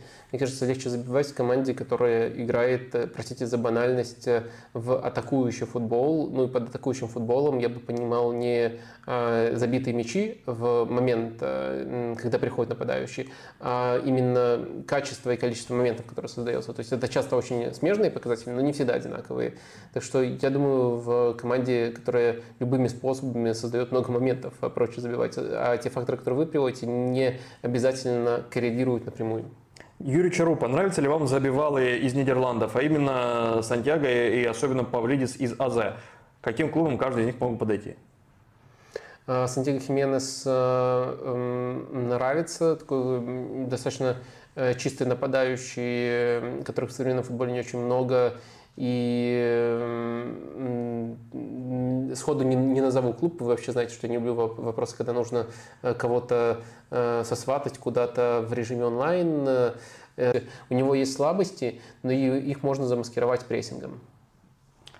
Все ли у нас нормально с трансляцией? Мы уже заканчиваем. Видимо, надо прощаться. Если вы нас слышите на том берегу, мы рады, что были сегодня поздно вечером с нами. А что не ну, так? У нас какие-то. Ну, сейчас уже, в принципе, планировали прощаться. Нет, нет, нет, вроде, вроде люди пишут, что у кого-то у кого-то вернулась трансляция. Но я вообще планировал вот это бы последним вопросом. Если хочешь, можем еще один проверим, запишется он или нет. Э, ну, давай. А Арманбек Муханов э, спрашивал тебя, Эдугор, лучше Мусиалы, как восьмерка бьелся? Как восьмерка бьелся? Либо этот ответ узнают, либо нет. Э, слушай, надо подумать до следующего. Грандиозное окончание. Грандиозное окончание стрима, Вадим. Э, если вы нас слышали э, до этого момента, то спасибо вам. Ставьте лайк, пишите комментарии. Если не слышали, ну, что ж поделать. Прервали на полусловие. Открытый финал был тогда.